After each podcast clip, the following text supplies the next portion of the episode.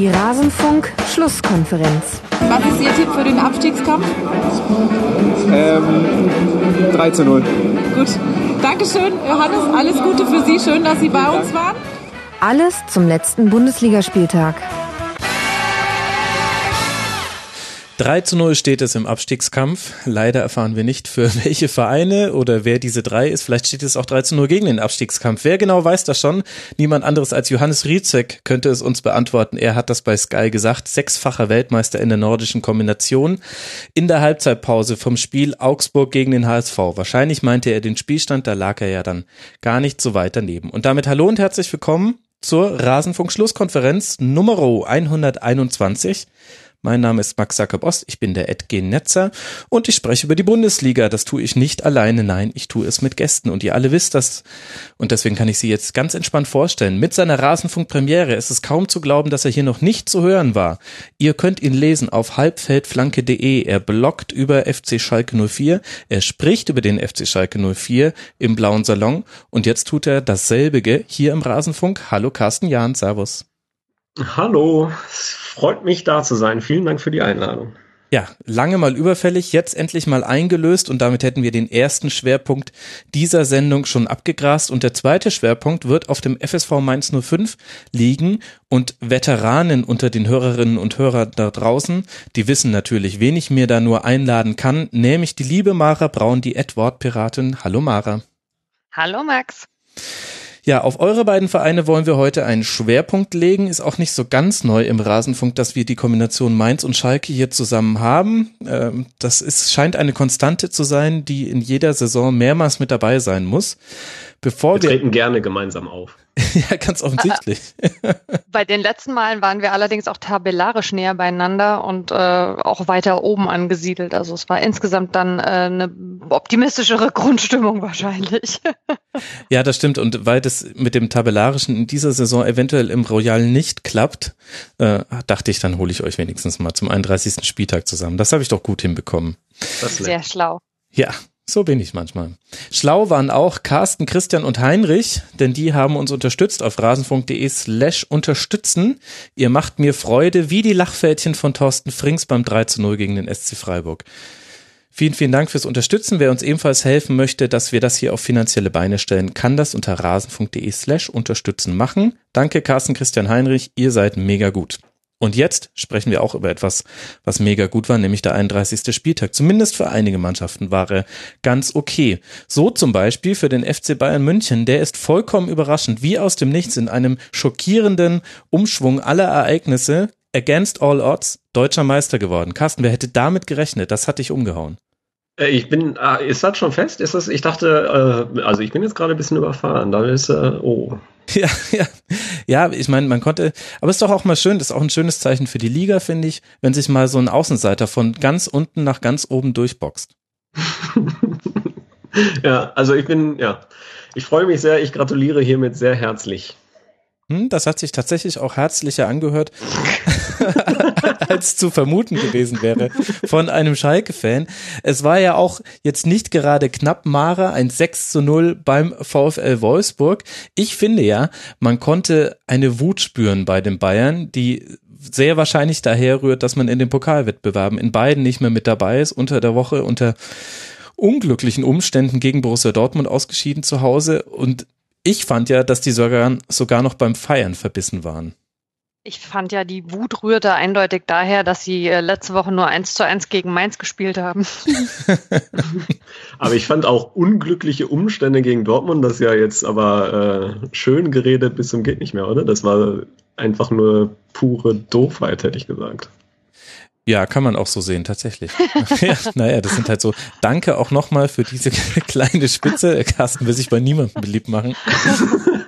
Hallo, nee, ich komm, wir müssen ja schon auch offen oder? miteinander reden in dieser Konstellation, Max. Also das musst du dann jetzt auch ab. Ja, ja. Er, ich meine, wenn man sich doof anstellt, ja, das, äh, wir erleben ja. das äh, im Abstiegskampf gerade ja andauernd. Äh, und wenn man sich oben doof anstellt, kann es halt auch mal doof laufen. Ja, das stimmt allerdings. Also klar, da darf sich eh keiner beschweren, wenn du 118 Torchancen nicht reinmachst, dann ähm, und hinten halt drei fängst, dann scheidest du im DFB-Pokal aus. Das stimmt schon. Es äh, war halt in der Art und Weise des Zustandekommens vielleicht können die Bayern das auch nicht mehr anders. Ich habe so den Eindruck gewonnen, wenn die jetzt in den Pokal rausfliegen und nicht bis ins Finale kommen, dann muss das immer so eine Nebengeschichte noch haben. Also äh, unter Pep am Anfang war es noch äh, tak, ähm, schlechte Leistung und ähm, einmal die falsche Taktik im Rückspiel. Das war schon fast das langweiligste, was wir jetzt hatten in den letzten Jahren. Und ab dann wurde es immer auf irgendeine Weise lustig, tragikomisch. Dann sind sie alle ausgerutscht beim Elfmeter oder dann hatten sie 100 Chancen gegen Atletico.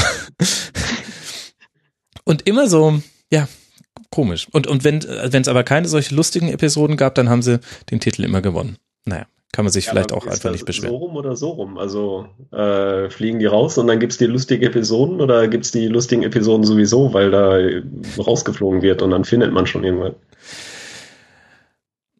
Ich, mm, ich weiß nicht, ich glaube, es muss immer ein besonderes Element dazukommen, wenn die Bayern verlieren. Also das hört sich jetzt wahrscheinlich arroganter an, als ich es meine. Nein. nein, nein, überhaupt nicht. Nein, weil, weil, weil es gibt eigentlich ganz selten Spiele, also in den letzten Jahren jetzt, es gab ganz selten Spiele, in denen die Bayern quasi nie keine Chance hatten. Also sie hatten immer Chancen und es, wenn sie quasi ausgeschieden sind, hatte es immer auch damit zu tun, dass sie nicht aus ihren Möglichkeiten rausgeholt hatten, was in den Möglichkeiten drin steckte.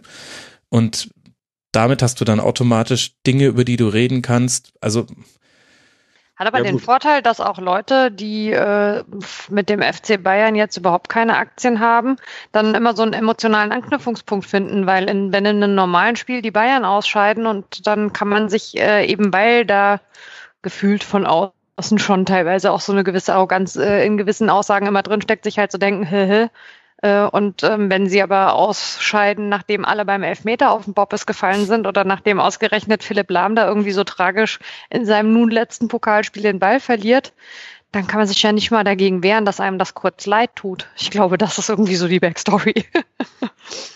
Das heißt, dass auch die Bayern gegen ihre Menschlichkeit entdecken. Ist das so eigentlich die Story? Aber ich glaube, das auch einfach immer beim Verlieren, oder? Also wenn Schalke verliert, da habe ich auch ganz viele von diesen traurigen Geschichten, dass die halt einfach nicht das äh, rausgeholt haben in 87 Prozent aller Fälle. Ja, das stimmt. Vielleicht ist das auch so die Perspektive, die man ja immer hat. Das kann ja. schon sein. Naja, es war auf jeden Fall eine wilde, bewegte Woche, ja auch begleitet unter anderem von der Vertragsverlängerung von Thiago und gleichzeitig dem Festhalten an Carlo Ancelotti. Zwei Dinge, die in Widerspruch stehen könnten, wenn man diesen Widerspruch konstruieren wollte. Darüber hat Christoph Knär in der Süddeutschen ganz gut geschrieben. Aber ich glaube, ansonsten sollten wir uns alle mal beruhigen und gucken, was da jetzt in den nächsten Monaten so passiert. Wir wollen ja eigentlich über das 6 zu 0 bei Wolfsburg sprechen. Jetzt mal auf das Spiel bezogen, Carsten. Mhm. Warum kriegt man es denn nicht hin, die Bayern zu stoppen? War Wolfsburg überhaupt ein würdiger Gegner an diesem Samstagabend? Nee, glaube ich nicht. Also ich glaube, was, was Wolfsburg da gemacht hat, das war schon, ja, schon, das grenzt ja schon an Dilettantismus. Gleichzeitig waren die Bayern natürlich böse und wenn die halt böse sind, dann, dann ist halt auch nochmal extra schwer. Aber die haben ja, also wie die da zum Teil durch die, durch die, äh, durch die Reihen getanzt sind, der Wolfsburger, da waren ja Löcher so groß wie, weiß nicht, das wird an diesem Spieltag wahrscheinlich nur noch von Leverkusen getoppt. Mhm. Die, über die reden wir ja nachher eh noch. Aber das, also ich fand schon nicht besonders stark, was die da gespielt haben. Die Verteidigung war wirklich nicht gut. Die haben dann zwischendurch mal versucht, als dann natürlich 2-0 schon hinten lagen, haben sie versucht, bisschen Angriffe zu spielen, aber haben sich dann hinten total offen gezeigt, was dann, ja, was dann auch einfach dumm ausgekontert wurde. Also, da, wenn die so spielen, dann braucht da im Zweifelsfall nicht mal der FC Bayern kommen, sondern dann kann auch irgendwas anderes aus dem, dem oberen Drittel kommen und die gewinnen da auch 3-0, glaube ich. Also, und dann noch ja, diese Gustavo-Geschichte dann hinterher, das ist ja, also, ja. Also fand ich auch bemerkenswert, dass der Trainer da hinterher gesagt hat, er konnte das total nachvollziehen. Ja, das wäre halt ein geil. emotionaler Spieler, so als wäre das irgendwie völlig in Ordnung. Das machen wir in Zukunft alle so, ja. Also. ja. Ich meine, der holt sich halt, wenn er nicht zurückgehalten wird, für alle Hörerinnen und Hörer, die es nicht gesehen haben, Luis Gustavo sieht die gelb-rote Karte und kann damit eher so leidlich gut umgehen. Also ungefähr so reagieren auch meine Zwillinge, wenn ich ihnen Eis wegnehme, was ich ihnen gerade vorher gegeben habe. Ähm, Und äh, nur durch den Einsatz im Prinzip der kompletten Mannschaft plus noch, ich glaube, irgendwann hat auch noch Rafinha mitgemacht und alle möglichen Bayern haben auch noch versucht, Gustavo zurückzuhalten, wurde verhindert, dass er dem Schiedsrichter Felix Zweier an die Gurke springt. Das heißt, er hätte sich da auch noch locker rot abholen können und dann eine längere Sperre. Dann hätte der, glaube ich, in dieser Saison kein Spiel mehr gemacht. Und dann stellt sich Jonker danach hin und sagt, na ja, kann man ja auch verstehen. Ich, ich meine, man soll ja auch einzelne Dinge nicht überbewerten, aber da habe ich mich schon gefragt, sag mal, was ist denn in dieser Mannschaft los? Das war ja vollkommen irre. Ich fand, das hat man in den letzten Wochen bei denen schon ein paar Mal gesehen, dass in dem Moment, wo die sich das erste Tor gefangen haben, da irgendwie was kaputt geht. Also ich meine, man sieht das ja gegen Ende der Saison bei mehreren Mannschaften, dass die einfach mit diesem Abstiegskampf überhaupt nicht zurechtkommen. Aber also ja. Wolfsburg ist, finde ich, auch ein sehr gutes Beispiel dafür, bei denen das funktioniert einfach gar nicht. Die kriegen das irgendwie vom Kopf her nicht gebacken. Ich meine, so ähnlich hat ja Mario Gomez danach auch über das Spiel gesprochen. Er meinte, es wäre Männerfußball gegen Jugendfußball gewesen. Und das ist jetzt nicht das erste Mal, dass Gomez sich in dieser Form öffentlich über seine Mannschaftskameraden äußert. Ich glaube, so diesen Eindruck, den man von außen hatte, die ganze Saison über, dass da eben nicht eine zusammengehörige, homogene Mannschaft auf dem Spielfeld steht, sondern viele Einzelinteressen, die auch manchmal auseinanderdriften von ihrer Motivation her. Das äh, kann man, also hat man mindestens in diesem Spiel jetzt auch wieder gesehen. Ich glaube, so weit kann man schon gehen, das zu sagen. Andererseits kann ich auch verstehen, dass Luis Gustavo als alleiniger Sechser gegen dieses Bayern-Mittelfeld dann auch ein bisschen frustriert war will damit nichts rechtfertigen, aber kurz mal den Blick auf die Taktik von Jonker lenken klar, wenn es gut geht, sagen wir alle herausragende taktische Meisterleistung, aber insgesamt war es für die Bayern schon sehr einfach, äh, in diesen Raum zwischen den beiden Viererketten zu kommen und da war halt dann nur Gustavo als Staubsauger und dann ganz oft musste, musste einer noch rausrücken aus der Kette hinten und da haben die Bayern gnadenlos reingespielt. Naja. Ja, aber dabei war da ja auch so ein bisschen Pech, also gerade so am Anfang. Ne? Ich meine, dieses 1-0 von, von Alaba, da war der Castells ja sogar noch dran und das war jetzt für mich nicht der Königsfreistoß äh, irgendwie. Da kommst halt mit irgendwie unglücklich in so eine Situation und dann ja, aber danach Lewandowski zweimal mit in, ja, der stand ja komplett alleine. Genau, also der hätte noch in Ruhe erst noch sein Auto einparken können und dann aussteigen und abschließen. Also aber das ist halt, die haben das, das 1-0, wie die, wie die Maria sagt. Also danach sind die halt komplett auseinandergefallen. Danach haben die auch nicht mehr sinnvoll Fußball gespielt. Also die haben dann irgendwann angefangen, alles nach vorne zu werfen. Und was die total schlaue Idee ist gegen die Bayern natürlich. Ja. Ich finde es ja einfach nur schön, dass Wolfsburg im Abstiegskampf äh, als Mitglied dieser Veranstaltung was für die Tordifferenz getan hat. Ja, da spricht natürlich der Mainz-Fan, da können wir mal äh, den äh, Blick drauf lenken. Der VfL nach diesem Spieltag auf Platz 15, eben ein Plätzchen hinter Mainz und ihr seid punktgleich, 33 Punkte und Wolfsburg ja. bei minus 19 Treffern, ihr bei minus 11. Da haben diese minus 6 Treffer gegen den FCB tatsächlich geholfen. Für alle anderen. Einer der wenigen Wünsche, dass äh, die an diesem Spieltag bei mir in Erfüllung gegangen sind. Man muss sich witzigerweise, Entschuldigung. Genau. Witzig, witzigerweise ist ja das genau der Tag gewesen, an dem die 20 Jahre jetzt in der Bundesliga sind. Zu diesem Jubiläum haben die im Fanshop, das müsst ihr alle mal nachgucken, das ist zu witzig, haben die so einen Fußball rausgebracht, auf dem drauf steht 20 Jahre Bundesliga. Aber das ist so ein Ball von 1900, so, so dieser braune Lederball, so zusammen. Das sieht total geil aus, so 20 Jahre. Was haben die denn da für eine Bundesliga gespielt? Aber das, äh, ja das ist halt die Historie, auf die man sich dann baut. Gut, den VfL gibt es wenigstens ja auch schon äh, länger, das äh, stimmt, aber da einen, einen Ball aus den 50ern zu nehmen, ist natürlich trotzdem. Wir werden es uns angucken. Lasst mal auf das weitere Programm vom VfL gucken. Jetzt dann auswärts bei Eintracht Frankfurt, ein Heimspiel noch zu Hause gegen Gladbach und dann am 34. Spieltag auswärts beim HSV der mit 33 Punkten einen Platz hinter dem VfL Wolfsburg liegt, also es geschafft hat, eine noch schlechtere Tordifferenz zu haben als minus 19. Darüber werden wir auch noch sprechen. Mara, du bist emotional ja auch da noch am meisten involviert. was, was, das ist so schrecklich. ich habe ich hab schon extra versucht, es zurückhaltend zu formulieren. Um, ähm, aber was, was denkst du denn, wenn du dieses Restprogramm siehst? Auswärts bei der Eintracht zu Hause gegen Gladbach, auswärts beim HSV Und jetzt vor dem Hintergrund also ich, der Leistung von Wolfsburg in den ja, letzten Spielen. Ich kann äh, das tatsächlich auch emotional nicht abkoppeln, sondern ähm, ich muss sagen, ich hoffe, dass also der Zustand, in den die sich mittlerweile gebracht haben, äh, so anhält. Ich habe bei Wolfsburg eigentlich vor ein paar Wochen noch gedacht, ähm, klar, die hängen da unten mit drin, aber die werden nicht bis ganz zum Schluss mitkämpfen müssen, weil mhm. die einfach eben die individuelle Klasse haben, wie man ja das dann auch immer so schön sagt und weil am Ende halt Gomez dann doch irgendwie in jedem Spiel offensichtlich in der Rückrunde vorhat, ein Tor zu schießen. Ich bin sehr froh, dass das jetzt gerade nicht mehr passiert und ja, ich meine, ähm, wenn man selber mit drin hockt, dann versucht man sich ja so ein bisschen äh, hinzubiegen. Ich würde mal sagen, die Frankfurter, zu denen wir auch noch kommen, das war heute auch ein bisschen Pech. Also die sind hoffentlich weiter auf dem aufsteigenden Ast und werden Wolfsburg schlagen.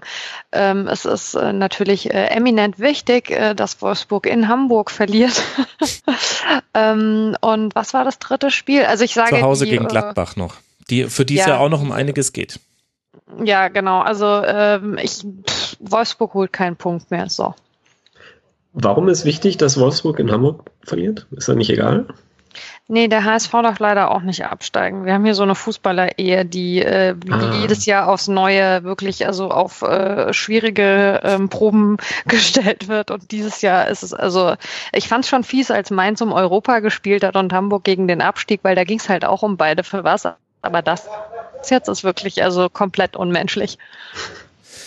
Also es müssen, und wir spielen auch noch nächste Woche gegeneinander, ne? Also es müssen beide mhm. drin bleiben. Deswegen lege ich mich fest und sage, Wolfsburg holt keinen Punkt mehr, weil eigentlich müsste man nach diesem Spieltag sagen, so wie die Mannschaften jeweils aufgetreten sind. Äh, der HSV steigt direkt ab, Mainz kommt in die Relegation und steigt dann ab und äh, das darf aber nicht sein. Also muss ich gegen den ich höre da im Hintergrund Gelächter.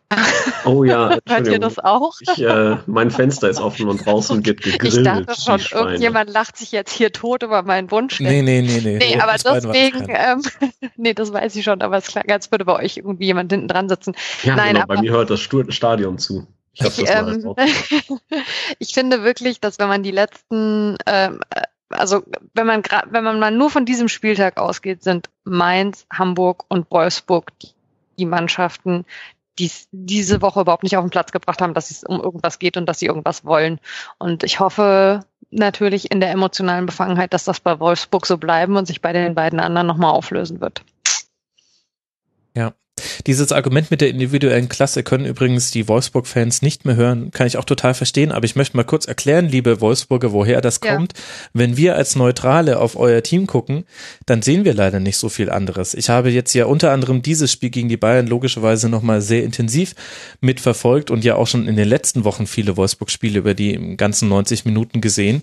Und da ist halt auch wenig System zu erkennen, außer bringt den Ball irgendwie zu Gomez. Und es gibt mal so Akzente, ob die Davi spielt oder Mali, hat sich jetzt bei dem Spiel ja auch erstmal erledigt gehabt und dann kam Horn mit rein auf links und der hat mal einen guten und einen schlechteren Tag. Aber Wolfsburg funktioniert nicht über das System, sondern Wolfsburg funktioniert tatsächlich gerade über die Summe seiner Teile. Und deswegen ist die individuelle Klasse und die, die Tagesform, glaube ich, gerade auch so entscheidend. Ja, und das Ding ist halt auch, also es ist ja im Abstiegskampf häufig so, dass bei Mannschaften halt einfach nichts mehr zusammenläuft, aber dann hat Wolfsburg halt zumindest noch die emotionale Klasse. Die können ein ganzes Spiel genauso schlecht rumgurken wie äh, jemand, der auch im Abstiegskampf drin hängt. Und dann kann es trotzdem passieren, dass Gomez am Ende das Tor schießt. Und das ist halt genau das, was damit ja gemeint ist. Das stimmt. Die Diskussion, was das jetzt über die Bundesliga aussagt, dass am 31. Spieltag der FC Bayern zum fünften Mal hintereinander Meister wird, ich glaube, die spare ich mir für den Rasenfunk Royal. Da haben wir einige Fragen zu bekommen. Äh, das wen es interessiert, die Bayern spielen als nächstes jetzt noch gegen Darmstadt, Leipzig und Freiburg. Und tatsächlich würde es mich interessieren, wen das noch interessiert. Wenn wir aber über Leipzig sprechen, dann können wir auch über deren Spiel zu Hause gegen den FC Ingolstadt sprechen, denn Mara, auch die stecken ja noch unten drin auf Tabellenplatz 17, derzeit mit vier Punkten Rückstand auf HSV, Wolfsburg und Mainz diese 33 Punkte verlangs. Jetzt haben die sich ein, ein Pünktchen geholt in Leipzig, das heißt damit Ingolstadt ungeschlagen gegen Raba in dieser Saison. Wie haben sie denn das geschafft, Mara? Na, ich finde, dass also zum Glück ja der Hasenhüttel das zumindest relativ ehrlich und schmunzelnd hinterher äh, anerkannt hat, dass äh, er ja äh, auch mal äh, die Mannschaft trainiert hat und durchaus wusste, was ihn da erwartet. Also ähm, das ist natürlich nicht schön anzusehen, aber als Fan der Mannschaft wäre mir das dann auch egal. Die Ingolstädter ziehen halt so die ganz klassischen Register, finde ich, rumliegen, lamentieren, schubsen. Also das hat mit Fußball. Das hört sich an wie Pubertät, äh, ehrlich gesagt. ja. naja, sind ja auch noch relativ jung in der Liga. Aber so, die haben zwischendurch in der englischen Woche, finde ich, durchaus äh, auch mal Spiele gehabt, wo ich dachte, ach guck, und sind generell, finde ich, diese Saison äh, spielerisch, also äh, eher äh, auch als Nicht-Fan mal, dass man sich ein Spiel irgendwie angucken kann als in der letzten.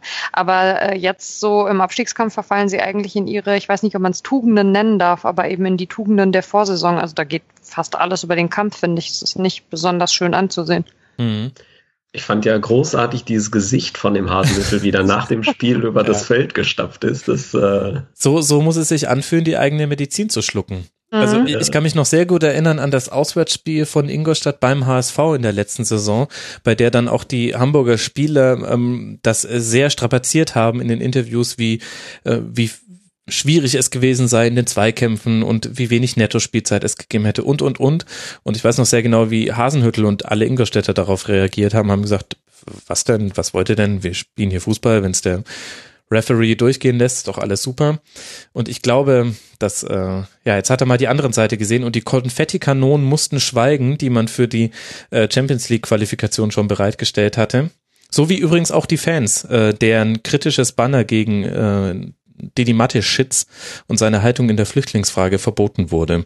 Alles raus aus dem Stadion gehalten. Im Ernst, von den eigenen Fans? Nee, von den gegnerischen. Ja, doch, nee, nee von eigene den eigenen. Fans. Doch. Echt jetzt? Okay. Mhm. Polit es ist ein Stadion und da hat Politik nichts verloren oder so. Das war die Begründung. Ne? Mhm.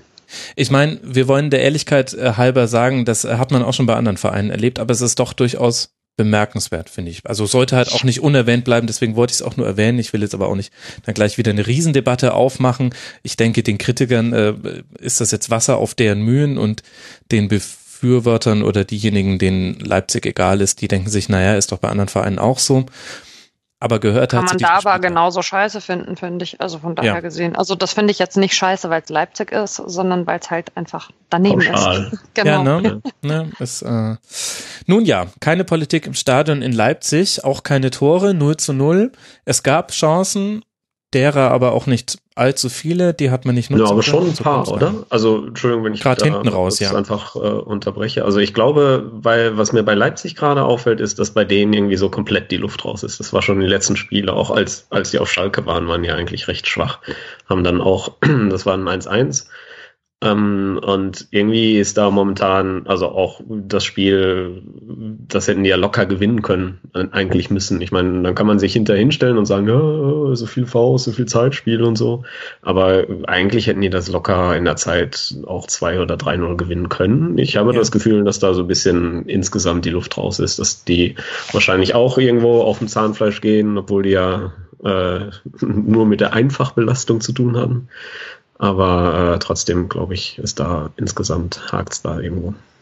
Ich kam mir jetzt aber nicht so vor. Ich fand, die hatten zwischendurch mal eine Serie, wo sie ja dann auch einige Spiele verloren haben, wo man so dachte, okay, gut, also ist jetzt doch so äh, das Phänomen wie damals bei Hoffenheim, ne, dass sie es dann in der Rückrunde mhm. nicht halten konnten. Aber die waren ja in der englischen Woche beispielsweise auch in Mainz und also das wirkte nicht so, als hätten die keine Lust oder keine Luft. Im Gegenteil.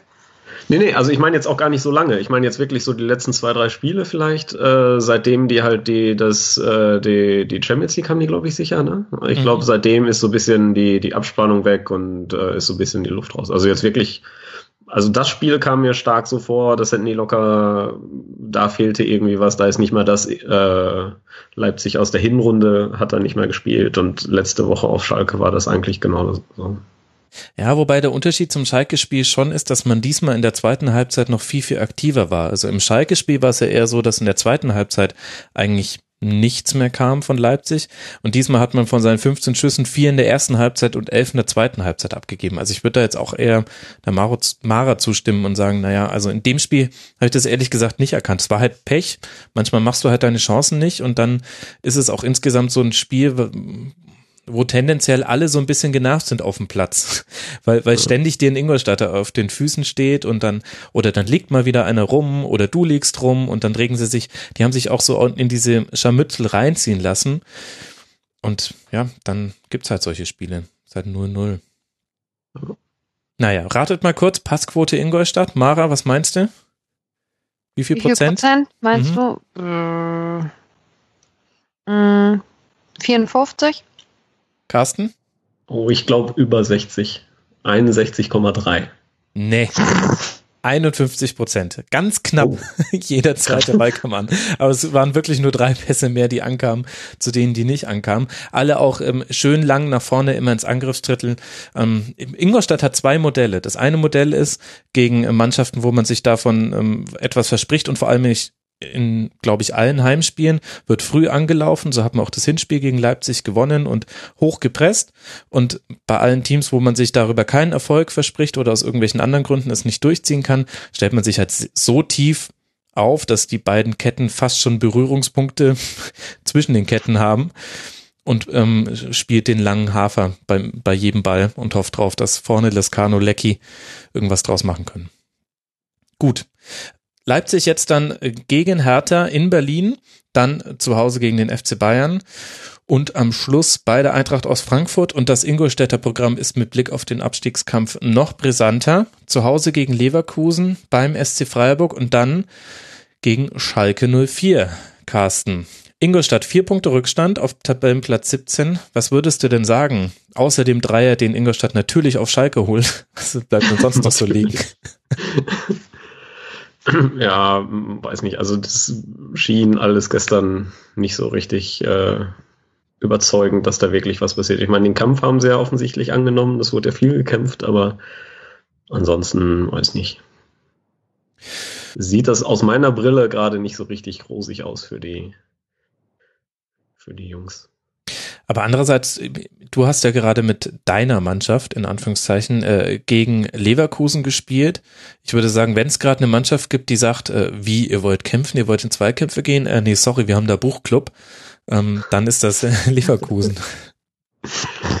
Und ja, dann, das stimmt natürlich. Aber und, und dann kommst du ja in so eine Situation rein, dann haben die 32 Punkte. Wenn sie Glück haben, hat einer von den dreien vor ihnen äh, noch 33 Punkte. Ähm, und dann dann, es geht ja nicht mehr ums Schönspielen, es geht auch nicht mehr darum, irgendwie überzeugend zu gewinnen, sondern es geht nur noch um die Punkte jetzt in dieser Phase. Ja, aber äh, Leverkusen hat ja auch, ne, was die da an, an Personal herumstehen haben, ganz, ich meine, klar läuft bei denen gerade wenig zusammen, aber wenn die da nur halbwegs irgendwie was jetzt rauszaubern können und vielleicht haben sie jetzt wirklich alle verstanden, was da, was da passiert, dann, also ich sehe was, was da in Darmstadt gerade passiert, ist halt äh, bisschen zauberhaft, weil die ja auch irgendwie was versuchen, aber Ingolstadt mhm. versucht ja eigentlich nur irgendwie nicht zu verlieren. Und das, ich sehe da halt keine, nicht wirklich, dass die Tore machen. Außer natürlich, wenn die am letzten Tag gegen Schalke spielen. Ja, weiß ich nicht, ehrlich gesagt. Also ich fand in der, gerade in der englischen Woche hat Ingolstadt schon ähm, auch mutig gespielt und wurde für den Mut belohnt. Jetzt gab es dann eben auch zwei Niederlagen ähm, bei Wolfsburg mit 0 zu 3 und dann zu Hause dieses 2 zu 4 gegen Werder, wo Max Kruse sie halt im Alleingang abschießt. Ähm, ja, aber es waren auch zwei Spiele, wo sie dann deutlich anders aufgetreten mhm. sind. Also was ich auch nicht so ganz verstanden habe. Ich habe nicht verstanden, wenn man doch in der englischen Woche eigentlich mit Fußballspielen so gut fährt, warum man dann trotzdem plötzlich danach, also zumindest, ich meine, ich gucke mir die Spiele jetzt nicht von A bis Z an, aber das, was ich irgendwie so gesehen habe, hatte man den Eindruck, sie sind wirklich nach der englischen Woche äh, so äh, in diesen Kampfmodus zurückgefallen, was seltsam ist, weil das hat ihnen jetzt nichts gebracht. Also das mutige nach vorne spielen war eindeutig äh, die bessere Variante. Ja, vielleicht also ich meine, mir ist es ja recht. Ich meine, vielleicht kamen da auch die Sperren mit rein. Also ich kann mich erinnern, äh, dass in beiden Spielen wesentliche Säulen gefehlt haben. Äh, Suttner, Groß, Cohn war, glaube ich, gesperrt. Ich glaube, Lescano hatte auch eine Gelbsperre, da bin ich mir gerade gar nicht sicher. Jetzt äh, fürs Spiel gegen Leverkusen werden auch wieder Morales und Roger fehlen. Also in den letzten Spielen hat, haben immer wichtige Spieler bei Ingolstadt gefehlt und vielleicht kommt das auch daher, dass man dann eher die etwas äh, zurückhaltendere Formation spielt, ähm, die weniger fehleranfällig vielleicht ist, zumindest auf dem Reißbrett. Also so oder so glaube ich, auch wenn ich äh, Leverkusen nach dieser Gurkensaison eigentlich auch nichts Gutes mehr gönne, ohne mich jetzt direkt bei irgendwie äh, bis zum Ende der Sendung 50 Prozent der Zuhörern unbeliebt zu machen, weil ich irgendwie zehn Clubs in die zweite Liga schicken möchte. Bei den aber, Hamburgern hast du schon einen ähm, Stein im Brett. Ja gut, der geht aber auch schon eine ganze Weile zurück. Aber ähm, ich glaube trotzdem nicht, dass Leverkusen zwei dermaßen desaströse Spiele hintereinander ab abliefert und dass äh, da tatsächlich das Spiel gegen Ingolstadt wird Leverkusen, glaube ich, für sich entscheiden. Behaupte ich mal. Ja, ich mal. Tja. Und ich glaube, der Carsten gibt mir da recht. Also 2 zu 1 nächstes Spiel. Singen. er, hat das, er hat das schon in seinen Bart genuschelt, äh, dass er dir da recht gibt. Wer hätte ja, das, das gedacht, lieber Leverkusen-Fans, dass ihr in diesem Rasenfunk noch etwas Optimistisches über euren Verein hören würdet? Ich sicher nicht. Das war es dann jetzt aber auch. Genau. Naja, schauen wir mal. Jetzt sind ja erstmal die HSV-Fans dran, denn als nächstes würde ich gerne mit euch über dieses Spiel sprechen, was wir heute, wir nehmen am Sonntagabend auf, in Augsburg im hm, weiß gar nicht, wie es äh, WWK Arena, naja, im, Augs im Augsburger Stadion, ist uns ja vollkommen egal, wie das heißt, äh, gesehen haben. Ein 4 zu 0 gegen den Hamburger SV. Und ich habe selten eine so schlechte HSV-Leistung gesehen, zumindest in dieser Rückrunde. Ähm, gut, die Einschränkung muss vielleicht dann tatsächlich noch sein. Es gab ja auch Zeiten unter Labadia. Aber, aber man geht da rein, Mara, man weiß, was auf dem Spiel steht. Und ich hatte so ein bisschen vorher das Gefühl, für Augsburg hatte so ein solches Spiel in dieser Saison schon, und zwar gegen Ingolstadt zu Hause. Und da hat man äh, fürchterlich gespielt, hat verloren, das war damals der Beginn der englischen Woche. 3 zu 2 hat Ingolstadt da gewonnen, nach, ich glaube, 3 zu 0 Führung zwischenzeitlich. Und ich dachte mir, so ähnlich könnte das auch kommen, denn der HSV lässt die erstmal kommen. Der HSV, dem schmeckt das ganz gut, wenn er nicht das Spiel machen muss. Und dann kann man da Konter setzen. Aber da war ja gar nichts zu sehen. Kannst du mir das erklären, warum? Nein. ich kann es dir nicht erklären und das Schlimme ist tatsächlich, also ähm, wenn wir jetzt äh, über dieses Spiel vor den Mainzern reden, muss ich trotzdem die Mainzer schon mal kurz mit reinbringen, wenn ich Klar. darf. Also ähm, was, was bei beiden ähm, Spielen recht ähnlich war, war die Nachbetrachtung. Also wenn sich, äh, wie im Falle des HSV, irgendwie mal frei hinterher hinstellt und irgendwie sagt, ja, man hat heute gemerkt, dass die Augsburgers mehr wollen oder also analog dazu, dass irgendwie Bell sagt äh, bei den Mainzern, ähm, ja, die andere Mannschaft war heute einfach besser und wir können uns jetzt irgendwie von einem äh, Spiel das nicht kaputt reden lassen, was wir die letzten beiden Wochen erreicht haben, jetzt mal so äh, grob zusammen wiedergegeben. Mhm. Das, ich kann das nicht nachvollziehen. Also das, was ich echt am, am schlimmsten und am strapaziösesten als Fan finde äh, in diesem Abstiegskampf ist, wenn ich das Gefühl habe, die reißen sich halt nicht den sprichwörtlichen Arsch auf. Und das war beim HSV heute so schlimm. Also ähm, ich, ich kann das nicht nachvollziehen. Du hast natürlich ähm, dann ja, nee, ich kann es ich kann's nicht verstehen. Ich habe äh, nicht verstanden fast schon, warum äh, Gistol nicht noch früher gewechselt hat, weil ich fand, dass es so überhaupt nicht funktioniert hat. Ich habe sogar in der Halbzeit mir gewünscht, dass Lasogga aufs Feld kommt, was ja dann sogar passiert ist, aber auch relativ wirkungslos geblieben ist, weil man immer noch so diese irgendwie romantisch-nostalgischen Erinnerungen daran hat, wie der halt eben schon mal den Verein aus dem Abstiegskampf rausgeballert hat. Aber das kann nur jemand also, sagen, der eine emotional positive Bindung zum HSV hat. Niemand hat romantisch verklärte Erinnerungen an Pierre-Michel sogar außer HSV. Ich schon. ja, ganz offensichtlich. Ähm, Und seine Mutter. Aber ja, also man, man, es, es gibt so diese Spiele und äh, ich habe das ganz selten und ich könnte mir aber vorstellen, so wie es mir irgendwie ging, äh, gestern muss es heute den HSV-Fans dann gegangen sein. Man möchte eigentlich also diversen Spielern einfach das Trikot abnehmen, weil es nicht in Ordnung ist, dass die da rumrennen und irgendwie für diesen Verein sich hinstellen können und, und das alles so entscheiden und dabei aber so dermaßen bocklos wirken. Also das mhm. war das, ja, das ist, finde ich, das Schlimmste und deswegen kann man es auch nicht erklären. Man hat von Anfang an gemerkt, dass Augsburg Druck macht und klar ist das dann auch eine Kopfsache und klar haben die Spieler wahrscheinlich, also ob es Angst ist, aber also sicherlich gehen die jetzt nicht mit einem super tollen Gefühl in so ein Spiel rein.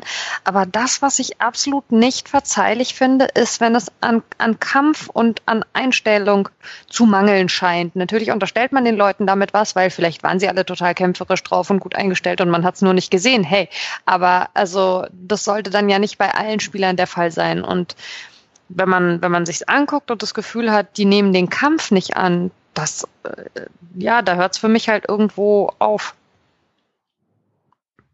Wobei ich jetzt, ich stimme dir voll zu, äh, komplett 100 Prozent. Ich glaube, äh, Hamburg hatte, kam irgendwie in den ersten drei, vier Minuten, glaube ich, zu der einzigen oder zu der besten Chance, als der Holtby äh, statt des Balls die Wade von irgendeinem Verteidiger getroffen hat im, äh, im Fünfer, glaube ich sogar.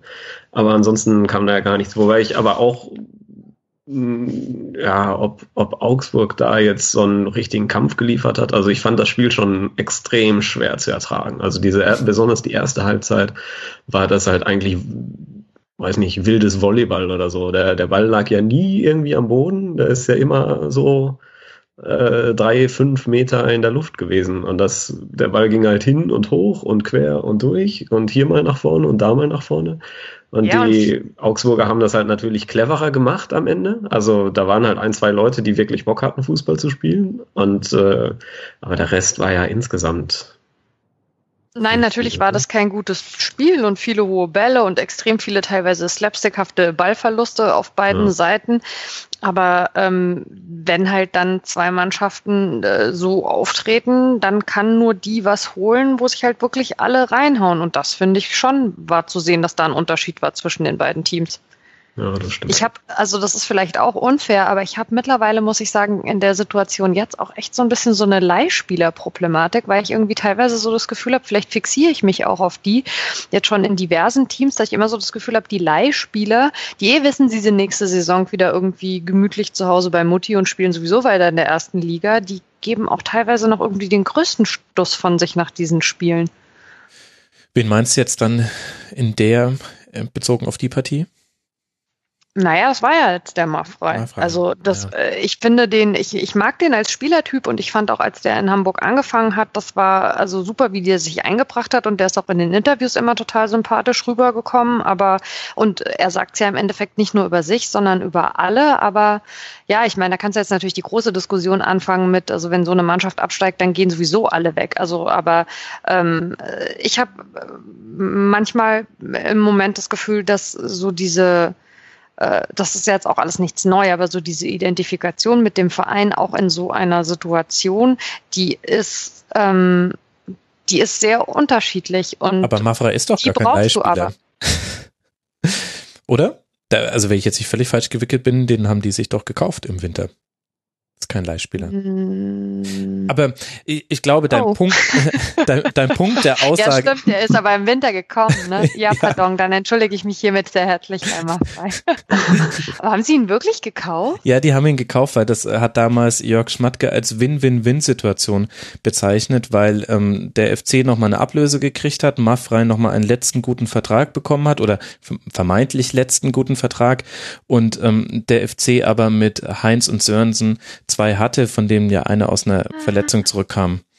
Ähm, okay, also dann äh, meine Entschuldigung an Maffrey, aber der Punkt ist trotzdem der, dass ähm, ich das Gefühl habe, dass diese ganze Identifikationsnummer, die kann man natürlich auch romantisieren. Also ich kriege irgendwie viele Mails von Leuten, die sagen, mein ganzer Ansatz sei zu Fußball romantisch, wenn ich irgendwelche Kolumnen schreibe und die dann immer sagen, das Profigeschäft ist hart und lalala, aber du hast halt schon den Eindruck, weiß ich nicht, also beim HSV fand ich es in den letzten Wochen total ähm, herausstechend, was Holtby und Hand gemacht haben. Die hatten auch echt schon richtig schlechte Phasen da, mhm. aber also es gab irgendwie so bei den besseren Spielen gerade, da hast du gesehen, der Holtby, der frisst irgendwie Gras bis zum Schluss und sowas brauchst du halt, sowas macht den Unterschied und ich glaube halt schon, dass das sehr viel mit Willen zu tun hat, tatsächlich auch diesen Verein irgendwie in der ersten Liga zu halten und dieses eigene Scheitern vor allen Dingen nicht hinzunehmen. Und ich kann nicht nachvollziehen, wenn in solchen Abstiegskampfpartien Sachen irgendwie so extrem ja, so 0815-mäßig abgespult werden. Und du hast, es gibt so viele Situationen, wo ich mir denke,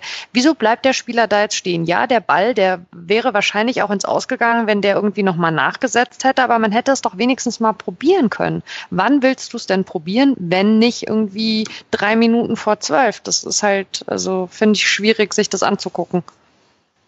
Ja, wobei, da musst du auch als Zuschauer den Kampf annehmen, Mara.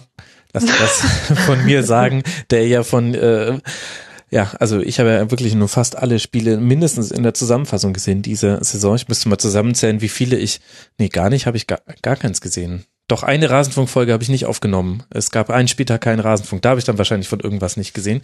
Aber da sage ich dir, da muss man auch als Zuschauer durch. Ähm, es ist nicht immer schön, aber es war ja noch äh, ähm, erstaunlich unterhaltsam, weil ja bei Augsburg vieles geklappt hat. Also da hattest du eine starke linke Seite mit Staphylides und Philipp Max ähm, den Fritz von Ton und Taxis natürlich zum Martin Max gemacht hat. Wie, wie könnte er das auch war anders? immer und immer wieder. ja. Und aber auch auf der rechten Seite ähm, Jonathan Schmid, sehr, sehr gutes Spiel gemacht. Ähm, und Altintop so ein bisschen der in der Mitte, der, der hatte auch tatsächlich so eine Haltung, fand ich, die total gut ähm, bei Augsburg noch reingepasst hat. Man hat allen Spielern angemerkt, die wollten und die haben auch diese Stimmung, die im Stadion und offenbar auch in der Stadt geherrscht hat, ganz gut ins Spiel transportiert, ohne dass sie überdreht haben. Und Altintop war so ein bisschen bisschen der, äh, der Statesman, der manchmal, manchmal nicklig in Zweikampf gegangen ist, äh, schöne Bälle gespielt hat, manchmal hat er aber auch ein bisschen Tempo rausgenommen, hat gesagt, okay Leute, jetzt spannt euch mal, alles easy, wir führen noch schon 2 zu 0. Hat mir sehr gut gefallen. Und wenn dann sogar noch Bobadilla zurückkommt, also stark. Ja, ja, aber Schmied ist, finde ich, genau so ein positives Beispiel dafür. Also wie die da, wie der da den Oscholek irgendwie an der Seite vernascht hat und der irgendwie erstmal einen Moment braucht, bis er schnallt, oh, es wird nicht gepfiffen, ich stehe vielleicht doch mal besser wieder auf und setze irgendwie nach. Also das Zwei macht halt dann genau den Unterschied. Zweikampfquote Ostscholek bis zu seiner Auswechslung 0 Prozent. Ja, und den habe ich zuletzt immer verteidigt, weil ich fand, der kämpft zumindest, aber der hat heute dann, glaube ich, also echt eines sein, wenn nicht das schlechteste Spiel beim HSV gemacht. Interessant fand ich, dass der, der Gistol ja viel probiert hat. Ne? Also auch erst äh, ab der Halbzeit, äh, ne, da, da, stimme ich der, der Mara voll zu. Da hätte er vielleicht auch mal ein bisschen, bisschen früher mit anfangen können. Aber da hat er dann ja wirklich zwei, dreimal so, so komplett umgebaut irgendwie gefühlt und hat dann äh, ich weiß gar nicht, was er alles gemacht hat. Der hat ja zwischendurch nach Raute und hat dann die Leute mhm. zurückgezogen und hat da seine Frontreihe irgendwie komplett umgebaut und umgeschoben und all sowas. Also der hat da schon von außen versucht, was da irgendwie möglich war, aber es hat halt ja, auf dem Feld niemand so richtig angenommen. Ja, Insgesamt nur 106 Kilometer gelaufen, das obwohl Dauerläufer Holpi wieder 12,5 Kilometer gemacht hat. Ich meine, der Laufeinsatz ist nicht alles, aber wir haben es ja, glaube ich, schon ganz gut herausgestrichen. Den einzigen, den man noch so positiv hervorheben kann, Tom Mickel, der ja für den verletzten Matenia und Adler ja auch schon länger verletzt einspringen musste und sogar noch eine höhere Niederlage verhindert hat, was ja wichtig ist. Wir haben ja gelernt, Torverhältnis könnte entscheidend sein. Minus 29 der HSV. Das, äh, hat da sind die sowieso drüber. Also wer soll sich denn noch so abschießen lassen, dass er torverhältnismäßig hinter den HSV gerät? Das ist hinter dem HSV steht ja momentan noch äh, Dingsbums Darmstadt. Darmstadt 32 äh, Tordifferenz, minus 32. Aber da, da. Ja, aber die wird ja nicht mehr relevant. Doch, warum denn nicht? Willst du Darmstadt jetzt noch nee. ähm, in den, in den äh, Nichtabstieg reinreden, Carsten? Nee, nicht ernsthaft, nicht. aber äh, ist ja alles möglich, ne? Also es sind ja drei Spiele sind noch, wenn ja. die dreimal gewinnen und haben zweimal dreimal gewinnen, verlieren, dann stehen die ja über den Hamburgern. Ja, das stimmt. Okay. Also dann, dann äh, ist es doppelt bitter, aber eben wenigstens schön für Tom Mickel, dass es jetzt nicht seine Schuld war, dass das vier Treffer wurden. Für Augsburg geht es jetzt weiter. Auswärts in Gladbach, dann zu Hause gegen Borussia Dortmund und dann auswärts bei Hoffenheim. Ich habe einige Stimmen gelesen, Carsten, die gesagt haben, das waren die letzten Punkte für Augsburg, die damit ja auch nur auf Tabellenplatz 13 mit 35 Punkten liegen. Das heißt nur zwei Punkte Vorsprung auf den Relegationsplatz. Was ist denn da so deine Einschätzung? Ob Augsburg jetzt noch Punkte macht. Ja, in Gladbach, zu Hause gegen Dortmund und auswärts gegen Hoffenheim. Ja, wird natürlich schwierig. Also, weiß nicht. Äh, ich habe, also mir haben die eigentlich, ne, so die, die erste Halbzeit fand ich echt sehr grottig, aber so ein paar Leute sind da wirklich rausgestochen. Also ich war großer Fan von, von Altintop wirklich. Ich fand, der hat da eine Bombenpartie gemacht. Und wenn die das ähm, schlau ausspielen und wenn für den Rest dann irgendwie eh schon alles durch ist, wenn, keine Ahnung, wie das nächste Woche ausgeht zwischen Dortmund und Hoffenheim, wenn die sich da dann schon auf irgendwas geeinigt haben, dann äh, könnte jeweils bei dem anderen da, ne, sind die schon im Sommermodus und sowas, also weiß nicht. Da, das würde ich nicht so ganz absch schreiben. Ich glaube, wenn die ernst machen, hat Augsburg da nirgendwo eine Chance, aber jetzt ist halt auch die Saison fast vorbei und äh, gibt viele, die haben nicht mehr die Puste, um so richtig ernst zu machen und äh, vielleicht ist dann irgendwo was drin, glaube ich. Keine Ahnung. Finde ich schwer. Und äh, beim HSV geht's jetzt weiter. Mara, das ist dir natürlich äh, äußerst bewusst mit einem Heimspiel gegen Mainz 05. Mhm. Ähm, da lass uns gleich drüber sprechen, aber auch noch das restliche Programm. Dann geht's nach Schalke, Carsten. Ihr spielt auch noch gegen den HSV zu Hause. Und Schalke dann, macht ja Hamburg äh, generell stark. In den letzten Spielen am Saisonende. Irgendwie spielt Schalke immer da gegen Hamburg und immer äh, gewinnt Hamburg und äh, macht dadurch noch irgendwie die Relegation klar oder den Nichtabstieg oder sowas. Gut, aber dieser Kelch ist ja nun, liegt ja nun, steht ja nun in Wolfsburg, die am 34. Spieltag dann auswärts beim HSV antreten dürfen. Die werden dann wahrscheinlich selbst in die Relegation gehen und dafür den HSV entlassen mit einer Niederlage. Aber Mara, was vom FC Augsburg müsste sich denn Mainz jetzt abgucken für das Auswärtsspiel beim HSV?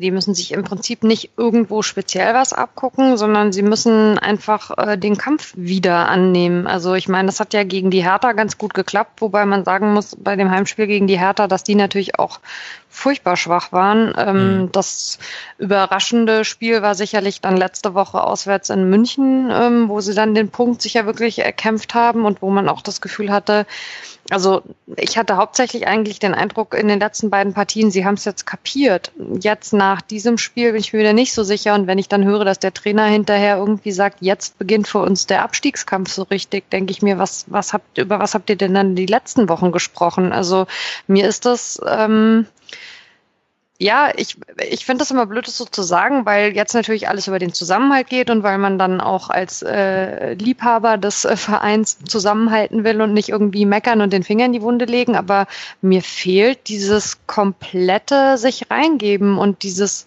wirklich kapiert haben. Ich, ich habe nicht den Eindruck, wenn ich mir das Spiel gegen Gladbach angucke, dass die verstanden haben, worum es geht. Und wenn du das nicht verstanden hast, drei Spieltage vor Schluss im Abstiegskampf, und zwar jeder, der da irgendwie sich Trikot überstreift und auf den Platz läuft, dann wird's halt extrem schwierig. Also das Spiel nächste Woche wird wahrscheinlich gräuslich sich anzugucken, wenn beide so auftreten wie diese Woche, aber auch danach, man muss halt kämpfen. Also worüber soll es sonst funktionieren? Was ja aber einigermaßen erstaunlich ist, wenn man sich anguckt, wo Mainz 05 spielerisch herkommt. Also das ist ja vielleicht so die wesentliche Entwicklung dieser Saison, dass du einen solchen Satz sagst, es geht nur über den Kampf beim HSV für euch gegen den Abstieg und ich sitze hier in München und nicke, weil ich mir denke, ja, so ist es. Was war denn da in dieser ersten Halbzeit gegen Borussia Mönchengladbach los? Am Ende war es ja ein 1 zu 2. Es wurde hinten raus nochmal eng und wir können dann auch noch ähm, kurz über eine Abseitsentscheidung sprechen. Aber die ersten 60, 70 Minuten fand ich als Neutraler fast erschreckend, wie wenig da kam von Mainz. Ja, war es auch. Also du bist ja hier äh, der Statistikfuchs. Ich weiß nicht genau, wie viel mehr die Gladbacher gelaufen sind in der ersten Hälfte, aber also damit ging es irgendwie schon mal los. Mhm. Ähm, Sechs Kilometer waren es, glaube ich. Ja, also man hat immer das Gefühl, ähm, es gibt äh, einzelne Spieler, wie jetzt beispielsweise einen Donati äh, oder ähm, auch einen Latza, wobei der also auch nicht gut ins Spiel gekommen ist, die wirklich sich reinhauen und, ähm, und wo es funktioniert. Aber also es ist auch so dieses, es läuft irgendwie nicht mehr so richtig zusammen. Also alles das, was man sich irgendwie erarbeitet hatte in, an diesen letzten beiden Spieltagen, ist in dem Spiel jetzt halt ja wieder hergeschenkt worden. Und ich war im Stadion und du stehst im Block und siehst, was sie da irgendwie teilweise veranstalten und es wirkte vorher nicht irgendwie so, als wären sie ängstlich. Es war eine gute Stimmung im Stadion. Das kann man natürlich alles irgendwie abtun, als äh, was hat es mit dem Spiel zu tun. Aber jetzt mal verglichen mit vor zwei Wochen dem Heimspiel gegen Hertha hatte man eigentlich das Gefühl, okay, es war jetzt tatsächlich das Stadion mal wieder ausverkauft, was ja in Mainz leider Gottes eine Seltenheit ist. Ja, die Leute haben irgendwie einen riesen Alarm gemacht. Die Spieler haben sich irgendwie warm gemacht und haben irgendwie jetzt nicht das Gefühl vermittelt, sie hätten Angst davor, in dieses Spiel zu gehen.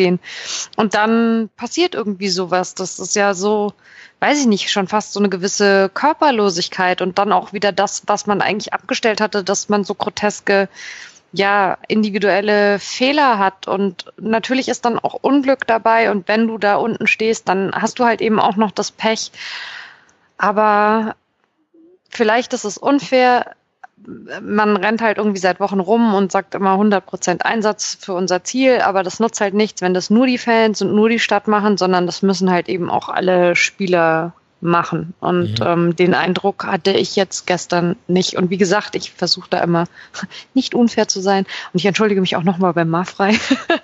Aber ähm, ja. du ihm nur eine Laie beim HSV andichten ja, zu wollen, könnte ja vielleicht sogar ein Kompliment gewesen sein. je nach.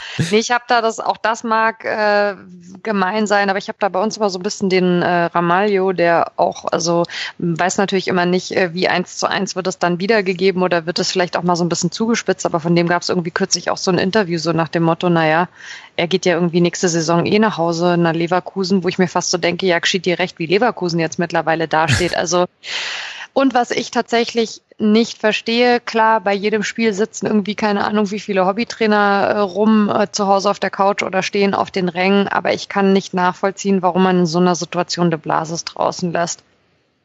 Und wenn man ihn schon draußen lässt, warum man ihn dermaßen spät einwechselt, weil der hat bei den ganzen letzten Spielen, wo er nicht von Anfang an drin war, immer dermaßen für Alarm gesorgt, sobald mhm. er wieder drin war und für Torgefahr und der nimmt die Mannschaft mit, der nimmt das Publikum mit. Ich kann nicht verstehen, warum der zuletzt so häufig von der Bank gekommen ist. Kam auch hier in der 73. Minute. Ja. Und dann äh, gab es dann äh, auch die einzigen größeren Chancen, die nicht irgendwelche Weitschüsse von Brosinski waren, der sich so um irgendeinen so Distanzschusspokal beworben hat in diesem Spiel. Was aber ja, ja aber auch der haut sich auch immer rein. Der Brosinski in den letzten mhm. Spielen ist wirklich, also finde ich auch vorbildlich das hat ja zwei Komponenten, logischerweise, die Defensive und die Offensive. Und jetzt sprechen wir ja dann damit schon automatisch über die Offensive. Ihr seid sehr, sehr selten in den Strafraum gekommen. Es gab vor allem Distanzschüsse und erst hinten raus mit De Blasis, aber auch mit ein bisschen hektischer werdenden Gladbachern gab es dann Chancen. Es gab dann auch dadurch den Anschlusstreffer und hätte auch noch einen eventuellen Ausgleich geben können, wenn es nicht einen Abseitspfiff gegeben hätte. Sehr schwierig aufzulösen. Aber woran liegt denn das, dass Mainz, die ja durchaus eine offensiv sehr beschlagene Mannschaft sind, es in diesem Spiel nicht geschafft hat, irgendwas zu konstruieren? War Gladbach so stark hinten drin gestanden oder habt ihr eure Stärken nicht auf den Platz gebracht? Also ich würde sagen, definitiv letzteres, weil bei allem Respekt für die Gladbacher und nach dem, was die die letzten Wochen irgendwie mitgemacht haben, sich da so hinzustellen, das musst du auch erstmal äh, machen. Aber ähm, die waren jetzt, weiß Gott, nicht unverwundbar. Also das war eigentlich ja in der Situation äh, hier so, ich habe es vor dem Spiel noch äh, gesagt, mit müde gelaufenen Beinen und so. Es war eigentlich mein Wunsch, dass der Pokal genauso ausgeht, dass Gladbach 120 Minuten ran muss und dann aber verliert, so dass die zu uns kommen und irgendwie ja, müde sind und angenockt. Und ähm, natürlich kann man in so einer Situation dann auch einen besonderen Biss entwickeln und ein Stück weit haben die das gestern, aber also die sind jetzt gestern sicherlich nicht übermenschlich stark aufgetreten. Und deswegen, ich kann auch, ich finde es nach so einem Spiel echt extrem schwierig. Ich weiß, dass wir drüber gewochen, äh, gesprochen haben, äh, dass das Quatsch wäre, wenn wir die Sendung zusammen machen nach dem Bayern-Spiel, weil was soll man da irgendwie als Mainzer schon sagen? Ich wünschte mir fast einen Rückblick. das habe ich wir mir gedacht. letzte Mara, Woche ja. gesprochen, ja, weil ich finde, du sitzt nach so einem Spiel, du siehst im Stadion und denkst, alles klar, ich kapiere einfach überhaupt nicht, was da passiert ist. Ich muss es mir zu Hause nochmal angucken, dann guckst du es dir zu Hause an und denkst, was ist mit denen los? Ich verstehe es einfach nicht. Ich kann, und wenn ich dann, wie gesagt, nach dem Spiel genau diese Aussagen höre mit, ja, wir lassen uns jetzt nicht verrückt machen, ist ja schön und gut. Ja, wir sind dann jetzt im Abstiegskampf, ja, ist ja wundervoll. Ja, wir lassen uns jetzt die letzten zwei Wochen nicht kaputt reden. Ja, was ist denn das irgendwie für ein Gequatsche? Das kann ich nicht nachvollziehen. Ich habe mir das Spiel auch äh, über 90 Minuten angeguckt, ähm, obwohl ich ja wusste, mein dass Beileid. du kommst und ich das, ach, naja, das ist ja, äh, deswegen soll man den Rasenfunk unterstützen, liebe Leute. Ihr könnt es auch als Schmerzensgeld sehen.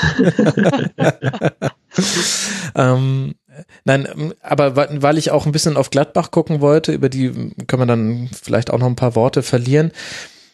Aber da ist mir vor allem aufgefallen, dass ich als Außenstehender nicht erkennen konnte, wer bei euch eigentlich im Spielaufbau inzwischen den Hut aufhaben sollte. Ich, so in meiner Erinnerung war es früher immer relativ klar, die Spielauslösung, also es läuft bei euch immer viel über die Flügel und ähm, es wird, also es ist auch dann immer wichtig, ob sich einer der Sechser zurückfallen lässt oder nicht. Das alles ist jetzt so jetzt gar nicht zu erkennen gewesen mehr in diesem Spiel. Ich glaube, da hat äh, Schmidt auch ein paar Dinge vereinfacht. Jetzt werden die Bälle schneller auf die Flügel verteilt. Da ist es weniger schlimm, wenn man den Ball verliert.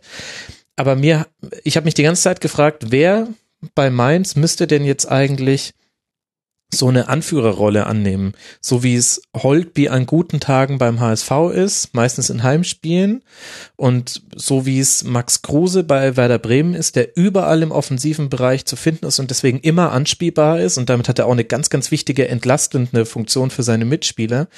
Da habe ich mich gefragt, wer wäre denn das bei euch? Ja, an guten Tagen tatsächlich finde ich, äh, ist es durchaus äh, Latza. Also mhm. generell war die Doppel-Sechs in den letzten beiden Spielen auch äh, sehr entscheidend, fand ich. Ähm, aus meiner Sicht, äh, wenn es jetzt irgendwie darum geht, auch äh, die Mannschaft anzupeitschen und irgendwie ähm, ja quasi mit zu ziehen, äh, sind es definitiv De Blasis und äh, Donati. Ich finde, dass De Blasis eigentlich eine sehr, sehr wichtige Rolle spielt. Aber hey, vielleicht habe ich dann keine Ahnung vom Mainzer Spiel, weil der sitzt ja ständig auf der Bank und wenn er so wichtig wäre, würde er ja spielen. Aber ähm, also das ist eigentlich mein Eindruck. Ähm, Welche Rolle hat Donati bei euch? Weil danach hat uns Pina auch gefragt, eine unserer Hörerinnen. Äh, ich habe jetzt äh, zuletzt häufiger ähm, auf Twitter äh, mitbekommen, dass Donati äh, offensichtlich äh, für andere Teams so Sympathiewerte hat, äh, wie, keine Ahnung, ähm, äh, hier, wie heißt der Hertha-Stürmer? Jetzt komme ich gerade nicht drauf, Ibisevic bei mir, ähm, äh, was mich irgendwie gewundert hat, weil ich finde Donati total großartig, aber er ist natürlich in meiner Mannschaft, kann sein, dass ich ihn in einer anderen Mannschaft auch irgendwie eklig fände. Aber Donati ist einer, Donati ist in, in München vom Spielfeld gegangen und hat als einziger, äh, als einziger in der Kabine in die Tonne gekotzt, weil sie nicht gewonnen haben. Der gibt sich einfach nicht zufrieden, der steckt nicht auf, der geht teilweise auch bis an die Grenze oder darüber hinaus. Deswegen kriegt er halt auch ab und zu mal eine gelbe oder eine gelb-rote Karte ähm, und fehlt so ungefähr zweimal die Saison, weil er die fünfte gelbe und die zehnte gelbe hatte. Aber ich finde, der ist total wichtig für unser Spiel, weil er einfach ackert, aber halt nicht einfach nur irgendwie so gaulmäßig rumrennt und eigentlich äh, inhaltlich nicht weiß, was er tut, sondern ja, das ist ein Antreiber, ist aber auch ein richtig guter Fußballer und ähm, über den läuft auch viel. Ähm, von dem kommt dann auch oft mal irgendwie äh, ein guter Ball nach vorne und ähm, ja, ich finde, dass der sehr, sehr wichtig ist für unser Spiel. Ja, ich fand ihn vor allem immer zusammen mit Öztunali stark. Also wenn ihr in den guten Zeiten, die gab es ja in dieser Saison auch, wollen ja nicht so tun, als ob ihr jetzt schon immer da hinten drin hängt. Ähm, da war gerade die Seite Donati Öztunali, vor allem direkt nach dem Wechsel von Mali zu Wolfsburg, kann ich mich an einige gute Spiele erinnern. Das andere ist ja die. Öztunali hat uns auch, sorry, wollte ich ja. nicht unterbrechen, aber Öztunali hat uns gestern auch schmerzlich gefehlt. Also der ja. konnte ja nicht. Ähm, fällt er länger aus? Nee, wohl nicht, hoffentlich. Also sieht nicht so Aber aus. Man, man weiß es noch nicht genau, ne? Das war so der Stand, den ich abgespeichert hatte. Ähm, ich kann es dir nicht hundertprozentig sagen. Ich weiß, dass ähm, sie gucken wollten nach dem äh, Abschlusstraining. Also er hat wohl, ist, wenn ich es nicht ganz falsch abgespeichert habe, weil ich es mit Cordoba zusammen gelesen habe, aber ich meine, Zonali hat auch am Schluss das Mannschaftstraining mitgemacht, aber es war wohl schon relativ klar, dass er dieses Wochenende nicht spielt. Mhm. Aber ich hoffe, dass es nächstes Wochenende wieder reicht. Soll ich euch sagen, was passieren wird? Ich habe es gerade ganz klar vor Augen. Öztunali, der Enkel Uwe Seelers, wird das entscheidende 1 zu 0 beim HSV schießen. Oh so wie jetzt Hübner gerade von Hoffenheim das 1 zu 0 gegen ähm, gegen die Eintracht aus Frankfurt geschossen hat. Werden wir später drüber sprechen. Carsten? Das Schlimme ist, dass man sich ja immer vornimmt, man guckt sich einfach bis zum letzten Spieltag die Tabelle nichts mehr, nicht mehr an, weil es bringt ja sowieso nichts. Das ist ja auch völlig egal, wer jetzt heute auf dem Relegationsplatz steht oder nächste Woche oder ob jetzt nächste Woche Mainz oder Hamburg irgendwie gewinnt oder vorne oder hinten ist. Es kommt ja alles nur drauf an, was am 34. Spieltag ist. Aber man kann halt nicht damit aufhören. Ich weiß nicht, ich nehme mal, es geht allen Leuten im Abstiegskampf so. Ich weiß nicht, wie viel Zeit ich damit verbringe, mir irgendwie durchzurechnen, wissen, wie mhm. jeder Spieltag ablaufen muss, damit es halt irgendwie noch hinhaut. Das ist, äh, ja. Ja, das ist ja nicht nur im Abstiegskampf so, das ist ja insgesamt so. Ich meine, das macht ja so ein bisschen diese so eine Liga auch aus. Ne? Also ich bin auch jeden, jeden Spieltag gucke ich, was noch passieren muss für Europa und sowas. Ich glaube, das ist jeder so, ne, wo auch immer du deine Augen drauf wirfst, das mhm. versuchst du dann immer rumzurechnen und ja, aber ich glaube, der Punkt ist irgendwie so für Mainz, wenn es bei uns um Europa ging, dann habe ich nie gerechnet, weil ich immer dachte, wenn es kommt, ist geil, wenn es nicht kommt, dann kommt es halt nicht. Ja. Aber im Abstiegskampf ist es halt also so diese permanente Rechenmaschine im Kopf. Ja, okay, das ist natürlich eine andere Nummer, das glaube ich schon. Aber sag mal, ähm, was mal. ist denn mit diesem Sehr lustig. okay, dann habe ich jetzt auch keine Lust. So nicht, Mara. Irgendwo sind Grenzen. Wirklich. Was wolltest du denn wissen? Ähm, Bojan. Ja. was ist das für eine Geschichte? Was passiert mit dem, um den, durch den? Ja, schwierig. Also ich fand, äh, zu Beginn der Rückrunde war Bojan das Symbol dafür, dass man sich äh, in der Winterpause in die komplett falsche Richtung orientiert hat. Also da gab es sehr viele äh, Aussagen so mit, äh, wir, äh, also es klang für mich so, als ob man irgendwie der Meinung ist, man landet jetzt direkt wieder so weit oben, dass man nächste Saison also auch wieder in Europa spielen kann. Und äh, aus meinem Empfinden heraus wurden so auch die Transfers in der Winterpause getätigt, siehe Bojan. Ähm, dann ist das natürlich ein Spieler mit irgendwie kennt die Liga nicht und weiß ich nicht was, der also nicht äh, von Anfang an äh, was ja wohl so ein bisschen die Idee war, äh, da den Mali-Ersatz geben kann. Das war aber wohl auch klar. Ähm, wenn man gewusst hätte, dass man so weit nach unten reinrutscht, hätte man vielleicht lieber irgendwie äh, jemanden gesucht, der direkt von Anfang an helfen kann, hätte, hätte Fahrradkette, ist aber halt nun mal nicht passiert. Ähm, man hat in München, finde ich, auch schon in ein, zwei anderen Spielen, die ich dir jetzt gerade vom Gegner her nicht hundertprozentig sehen könnte, schon gesehen, äh, nicht sagen könnte, gesehen, was da theoretisch möglich wäre. Das Ding ist aber halt, der wird ja bei uns eben nicht über die Rückrunde hinaus bleiben. Also wenn wir Glück haben, dann wird von seinem äh, Genie äh, nochmal sowas aufblitzen und dann wird er von seinen Mitspielern nochmal so gut eingesetzt, wie es in München teilweise schon passiert ist. Aber der braucht natürlich auch, äh, ich sag mal, die Spieler um sich rum, die ihm also helfen. Der kann das ja nicht äh, alleine rumreißen. Und wird ist dann nicht, wieder zu Stoke ja. City zurückkehren. Das ist gerade das wahrscheinlichste Szenario. Die wollen ja wohl auch da irgendwie umbauen, ob der zu denen zurückgeht oder dann woanders hin verkauft wird, aber der wird also sicherlich äh, nicht in Mainz weiterbleiben, weil mhm. das können wir uns ja überhaupt nicht leisten. Ist halt so sehr gefeiert worden, ne? Transferjuwel und ne, ne, ne. Ja, genau. Und ich habe mir da schon so gedacht, hm, boah, bin ich ja mal gespannt, also was das am Ende tatsächlich gebracht haben wird. Dann, man schwankt ja dann immer so hin und her. Letzte Woche dachte ich dann, okay, wenn jetzt der Punkt in München tatsächlich der ist, der in der Endabrechnung den Unterschied macht, dann hat sich die Bojan-Verpflichtung also auch gelohnt mit seinem Tor da. Aber ähm, also, dass das jetzt so die ganz große Verstärkung ist. Ich bin mal gespannt, was die nächsten drei Spiele für ihn bringen. Immerhin war Carlos Puyol bei euch im Stadion. Das fand ich war ein ja, sehr schönes Bild. Als, als Aber das ist der, der Manager von dem, ne? Also der wird ja, auch genau. im Stadion gewesen sein. Ja, ja genau.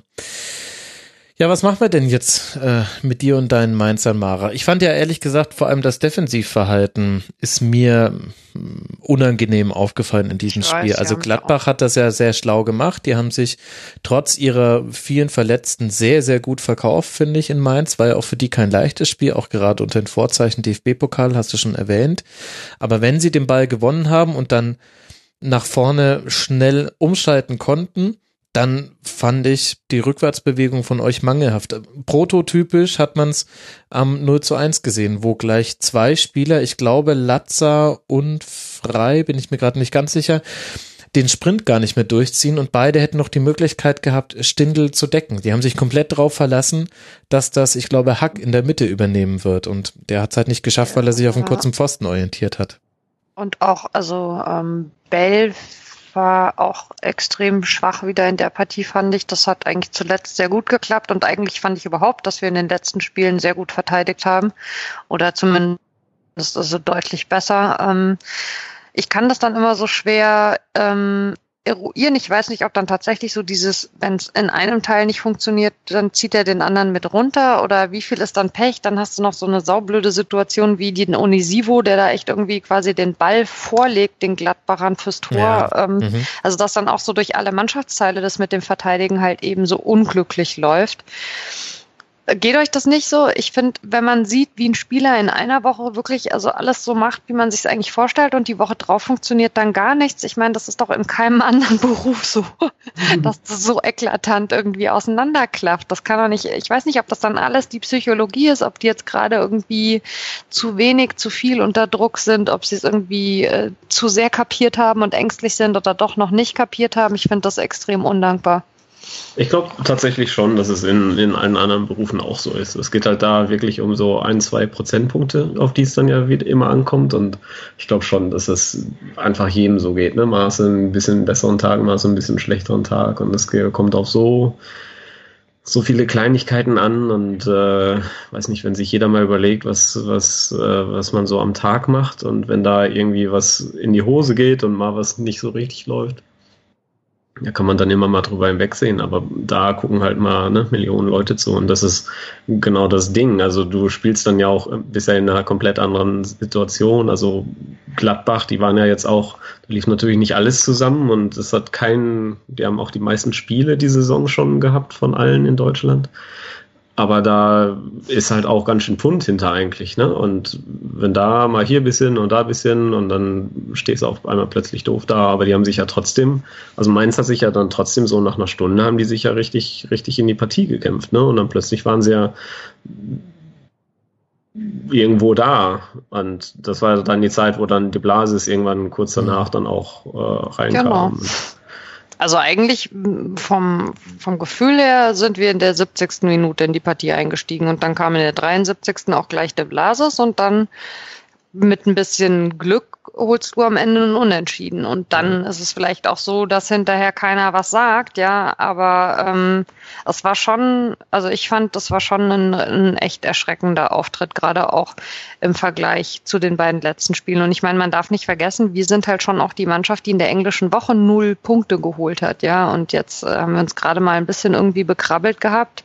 Und jetzt das, ähm, also ich habe echt Bauchweh, wenn ich mir angucke, wie die Einstellung auf mich wirkt bei eben Teams wie klar Darmstadt. Das bringt nichts mehr, aber trotzdem guckt euch das mal an. Oder eben auch Augsburg heute fand ich von der Einstellung her nicht vergleichbar mit dem, was wir da irgendwie gemacht haben in einem Heimspiel. Du mhm. redest eine ganze Woche davon, was du irgendwie vorhast und du schaffst es tatsächlich. Damit hätte ich nie gerechnet, dass wir diese Saison die Hütte nochmal voll kriegen. Alle sind da. Und dann gehst du da irgendwie so baden. Es ist ganz schwer nachzuvollziehen. Ja, Schmidt hat ja gesagt, vielleicht war es etwas zu ruhig unter der Woche wegen des überraschenden Punktgewinns in Bayern. Das, den Gedanken hatte ich auch manchmal, dass dieser Punkt fast so ein bisschen vergiftet war. Zumindest wirkte das jetzt in dem Spiel gegen Gladbach dann so.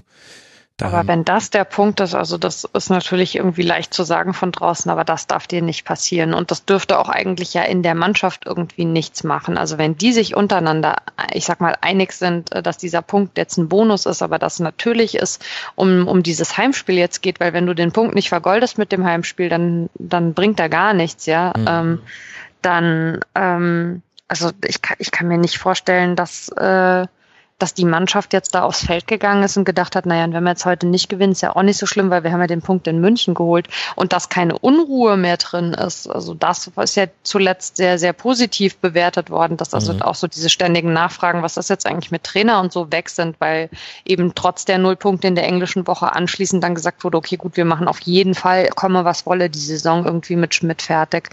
Die wenn die da so in Ruhe arbeiten können und irgendwie auf dieser Welle schwimmen von dem Punkt in München, dann, dann darf sich das doch eigentlich nicht ins Gegenteil verkehren. Ja, aber vielleicht sind das ja, wir reden ja hier nicht davon, dass du in ein Spiel mit 100% Motivation gehst und ins nächste mit 10%, sondern sind, vielleicht sind das einfach die 5%, dass du denkst, hat jetzt gegen die Bayern geklappt mit unserem aggressiven Anlaufen. So haben wir sogar den Rekordmeister einem Punkt abgetrotzt und wir haben äh, zu Hause gegen Hertha zuletzt gewonnen. Und dann reichen dir vielleicht schon zwei, drei Spieler, die so mit 98 Prozent ähm, Eigenantrieb reingehen und dann eben den einen Sprint nicht anziehen, den sie vielleicht sonst noch gemacht hätten. Aber ich spekuliere jetzt hier auch rum, das will ich ja eigentlich gar nicht so gerne ja, machen. aber sowas kann man halt auch wirklich wild spekulieren. Ne? Das kannst ja. du ja in beide Richtungen auch drehen. Du hättest ja genauso sagen können, hör mal, ne? seid mal stolz und das habt ihr sogar geschafft und dann macht ihr die nächsten Jahre erst recht platt. Ich glaube, das kann man in alle Richtungen drehen und von außen kann man sowas sowieso. Ja, aber ich werde die Mare jetzt nicht für einen Punkt gewinnen in äh, München loben. Also das ist jetzt auch Quatsch. Katzen. Also da kann ich noch so sehr hier immer den objektiven Max spielen. Das wird es nicht geben. Nein. Ich möchte ähm, einen etwas längeren Kommentar vorlesen, den wir bekommen haben unter mitmachen.rasen.de. Da hat der Hörer oder die Hörerin nichts sagend, alles andere als nichts gesagt, sondern einen sehr, sehr langen Kommentar geschrieben. Und ich möchte mal einen äh, Teil davon vorlesen, Mara, und dann gerne deine Meinung dazu abholen, denn er hat, er oder sie hat ein paar Punkte genannt, ähm, die ich sehr interessant fand.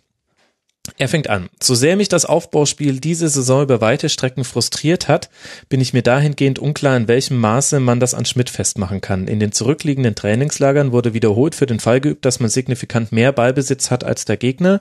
Fortschritte in entsprechenden Spielen, in denen man den Ball aufgezwungen bekam oder in dem man zurücklag, sah man aber bisher selten. Ebenso wurde der Ansatz nach dem Mali-Verkauf im Winter ein höheres Pressing zu spielen, um den Weg zum Tor nach Ballgewinn zu verkürzen im Ligabetrieb kaum umgesetzt. Deshalb bin ich mir nicht sicher, ob das ganze Team dieses Jahr nicht einfach nur ein Kopfproblem hat, welches sie vom riskanteren, aber zugleich erfolgreicheren Stil der letzten Jahre abhält. Wie sehr sich ein bisschen mehr Mut auswirken kann, sieht man ja aktuell bei Werder Bremen. Da fühle ich mich sehr an die letzte Saison der Mainzer erinnert. Im Grunde muss man nur die Basics des Bundesliga-Fußballs konsequent ausführen und gepaart mit etwas Matchglück und einem guten ausgeglichenen Kader reicht das schon, um Erfolg zu haben. Besonders das kompromisslose Vertikalspiel nach Ballgewinn war in Mainz immer ein großer Erfolgsfaktor. Dieses setzt nun auch Bremen erfolgreich um. Ihr Spiel hat wenig Besonderes. Gerade zu Beginn ihrer aktuellen Serie hätten die Spiele auch komplett anders laufen können. Wolfsburg, Darmstadt und so weiter. Zitat Ende. Fand ich einen interessanten Punkt. Ja, das ist aber, äh, ich versuche es gerade alles äh, nachzudingsen. ähm, ich finde, wenn man es, äh, warte mal, also, ähm, ja, ich meine, er stellt ja so du, er oder sie ich bin, ja, stellt ich weiß, so ein bisschen die These These gesagt auf. ein bisschen schwierig, dass wenn du das so vorliest, äh, wo steht das? Kann ich ja, mir ja, nochmal. Ich, ich helfe, ich helfe, ich helfe dir, Mara. Also die die die These, die am Ende bei rauskommt und die fand ich sehr interessant, war ähm, Mainz hat immer von einem Vertikalspiel nach ähm, Ballgewinn gelebt, also eben doof gesagt äh, sehr schnell gespielte Konter, sobald man den Ball bekommen hat und das hat euch in den vergangenen Spielzeiten stark gemacht. In dieser Saison fehlt es und der oder die Hörerin begründet es damit, dass vielleicht ähm, es wurde trainiert, sagt er oder sie. Mein Gott, ich muss jetzt echt rausfinden, wer das ist. Ja. ähm, und ähm, und es wurde aber trotzdem nicht umgesetzt und deswegen ist so die Schlussfolgerung, vielleicht fehlt da einfach der Mut zu diesem etwas riskanteren Spiel. Ja, ja, das habe ich schon verstanden. Aber was ich nicht verstehe, ist, die ganze Geschichte geht ja damit los, dass der oder diejenige sagt, man kann das nicht an Schmidt festmachen, aber ist nicht also der Matchplan erstmal tatsächlich äh, vom Trainer ausgehend. Ich meine, äh, wer sollte denn äh, sonst entscheiden, ob äh, oder wie äh, das Spiel aufgezogen wird? Na, aber wenn, Also wenn, das jetzt der- wenn das trainiert hat und es nicht umgesetzt wird, vielleicht ist das so Also ich finde ja, dass, dass es sich damit auch einfach zu leicht gemacht wird, oder? Das ist so die, der Grundtenor ist ja, der braucht halt einfach diesen genialen Plan und wenn die Ideen dann komplett durchziehen, dann ist alles gut.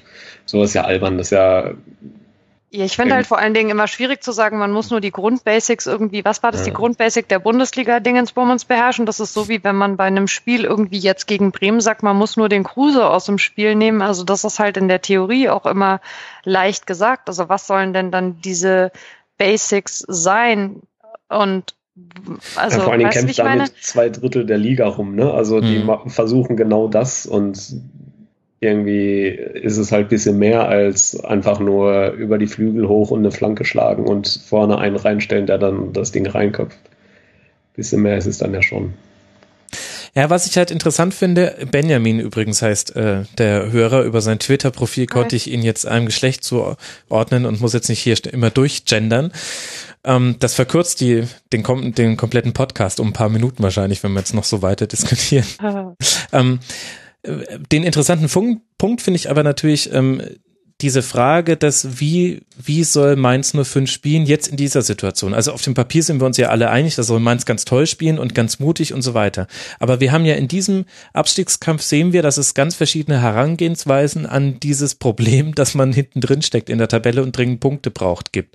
Das eine ist ein sehr aggressives Anlaufen, dass man sich auch auf seine Offensive verlässt. Das ist so ein bisschen das, was, was Wolfsburg macht und was ich auch bei euch gesehen habe. Ich fand äh, den, äh, das Spiel in München sehr mutig und auch das Spiel zu Hause gegen Hertha, auch wenn das auch 1-1 ausgehen kann, aber das ist ja immer so. Aber das war auch sehr aggressiv. Dann hast du ähm, Ingolstadt, die gehen gerade so ihren eigenen Weg aus rumliegen und hochpressen, je nachdem welcher Gegner es ist, haben wir auch schon besprochen. Und du hast eben so verunsicherte Mannschaften, zu denen hätte ich vor diesem Spieltag auch Augsburg dazu gezählt, die aber, wenn dann auch eher ihr Heil im, im Tor erzielen und nicht im Tor verhindern suchen. Und der HSV, der so eine ganz komische Mischform ist, je nachdem, ob er zu Hause antritt oder auswärts, ist es so, zeigt er so zwei Gesichter. Und die Frage ist ja so ein bisschen, was soll Mainz 05 jetzt in den nächsten drei Spielen sein? Und du hast, vorhin haben wir gehört Kampf. Und ich, ich würde aber fast dafür plädieren, klar, Kampf gehört dazu, aber ihr müsst mutig spielen, ihr müsst vorne drauf gehen. Ja, ja, aber das widerspricht sich ja nicht. Also mir mhm. fehlte in mir, also wenn ich sage Kampf, dann meine ich um Gottes Willen nicht, dass ich spielen möchte wie Ingolstadt, sondern mir fehlt äh, Kampf im Sinne der Einstellung, ja, also dass du eine kämpferische Einstellung hast, dass ich das Gefühl habe, die gehen aufs Spielfeld und wollen es zu 100 Prozent. Deswegen, ich weiß schon, dass wir uns da immer im spekulativen Bereich irgendwie befinden. Aber diesen Eindruck, äh, so hat die Mannschaft jetzt irgendwie gegen Gladbach halt nicht vermittelt. Und ich meine, eigentlich ähm, haben wir ja die Spieler, also gerade irgendwie die schnellen Außenspieler, ähm, mit denen äh, das irgendwie möglich wäre. Aber das Problem ist halt, wenn du das Tor nicht triffst, und das war schon äh, zuletzt, wenn man mal die letzten beiden Partien ausnimmt, aber in den Spielen davor, wo es halt eben überhaupt nicht äh, funktioniert, äh, eine, äh, ein großes Problem, dass halt die Torgefahr einfach mhm. nicht da ist. Es ist noch nicht mal so, dass wir uns keine Chancen kreieren, weil eben die Spieler ja da sind, werden die Chancen ja auch kreiert, aber der Ball geht dann tatsächlich nicht rein. Also wenn du jetzt mal irgendwie davon sprichst, welcher Spieler äh, in den letzten Spielen meiner Meinung nach tatsächlich irgendwie schon ein Problem mit dem Kopf hatte, dann ist es eindeutig der Cordoba. Der Cordoba hat irgendwie Chancen verballert zuletzt, die der halt in einer besseren Saisonphase einfach auch raus äh, reingemacht hätte. Und das ist auch da wieder, das hat jetzt weniger was mit der Taktik zu tun, aber es ist so dieses, man natürlich, das ist dann wieder die Frage, inwieweit spricht man noch von Mannschaftsteilen, aber ich habe immer den Eindruck, dass, dass, dass das Zusammenspiel zwischen den Mannschaftsteilen nicht so funktioniert. Das ist wie so Abstimmungsschwierigkeiten, mhm. obwohl eigentlich, also natürlich hast du auch immer Wechsel, aber weißt du, das haben andere Teams auch. Du hast die verletzungsbedingten Ausfälle, du hast irgendwie die Spieler, die wegen der fünften Gelben gesperrt sind. Vielleicht ist das in so einer Situation dann besonders schwierig, wenn du halt eben dich auch noch auf einen neuen Nebenmann einstellen musst. Aber ähm, ja, also das, das, das Spielermaterial wäre ja eigentlich dafür da. Und was machen wir jetzt dann mit den nächsten drei Spielen? Kannst du mir, ich meine, was kommen muss, haben wir, da haben wir jetzt ja häufig drüber gesprochen. Was, was glaubst du denn, was jetzt passieren wird in den nächsten drei Wochen? Das ist ganz schwer zu sagen. Also ich glaube tatsächlich, dass das Spiel gegen Hamburg ähm, für uns das Schwierigste wird, weil mhm. einfach die Hamburger jetzt auch nicht unbedingt, also ich hätte vor dem Spiel gegen Gladbach gesagt, die Gladbacher, das liegt uns, die machen das Spiel, ja, da können wir hier irgendwie äh, Überfall, Konter, das ist einfach nach wie vor das, was irgendwie am besten funktioniert und dann müsste gegen die eigentlich was zu holen sein. Derselben Theorie folgend würde ich sagen, äh, die Hamburger drängen sich zurzeit nicht unbedingt damit auf, irgendwie das Spiel zu machen. Von daher gesehen wird das wahrscheinlich ein ziemlicher Grottenkick, der dann am Ende irgendwie, weiß nicht, durch einen Elfmeter entschieden wird oder irgendwie sowas. Mhm. Ähm, gegen Frankfurt zu Hause haben wir die letzten Jahre eigentlich immer gut ausgesehen. Aber ähm, ich glaube halt auch, und äh, da schließe ich mich ja irgendwie mit meinem Rabimmel, Rabammel fast schon so ein bisschen an im Moment. Es ist gerade nicht so richtig der Matchplan da. Mhm. Ähm, ich habe nicht das Gefühl, dass von einem Spiel aufs andere äh, da irgendwie eine Entwicklung zu sehen ist oder dass man irgendwie so sagt, ja, ah, okay, darauf haben sie jetzt irgendwie aufgebaut und daran haben sie irgendwie angeknüpft, sondern ich weiß nicht, ob das dann jetzt in der Situation noch ein Ausprobieren ist oder irgendwie sowas. Aber ähm, also ihr erwischt mich an einem sehr schlechten Tag, weil ich habe heute ähm, bei diesem HSV-Spiel gegen Augsburg äh, aufgesetzt auf unser Spiel gestern echt zum ersten Mal so das Gefühl gehabt, dass das wird nicht mehr hinhauen. Es ist, äh, das, es ist, äh, also wenn wir das Spiel gegen Hamburg nicht gewinnen nächste Woche, dann enden wir die Saison auf dem Relegationsplatz, bin ich mir relativ sicher. Und nach diesem Absturz in dieser Saison mit der Mannschaft die Köpfe so frei zu bekommen, dass du dann eine Relegation irgendwie überstehst. Also im Moment mir habe ich echt äh, Bauchschmerzen an, an allen Stellen, die denkbar sind. Kleiner Trost, so geht's allen Teams, die in die Relegation kommen. Ja, das, aber äh, ähm, klar. verständlich. Was Aber- glaubst du, was, was, was das mit Martin Schmidt Zukunft machen wird? Ich war ja, so wie viele andere, auch erstmal erstaunt, dass an ihm festgehalten wurde. Finde das grundsätzlich bin ich aber immer ein großer Fan vom Festhalten am Trainer. Also wir sprechen jetzt über, keine Ahnung, Jürgen Klinsmann bei den Bayern. Das war dann schon okay, den mal gehen zu lassen. ähm, aber ansonsten mag ich das. Ähm, jetzt mal ganz überspitzt gesprochen, würde Mainz auch mit Schmidt als Trainer in die zweite Liga gehen? Was ist so dein Gefühl dafür?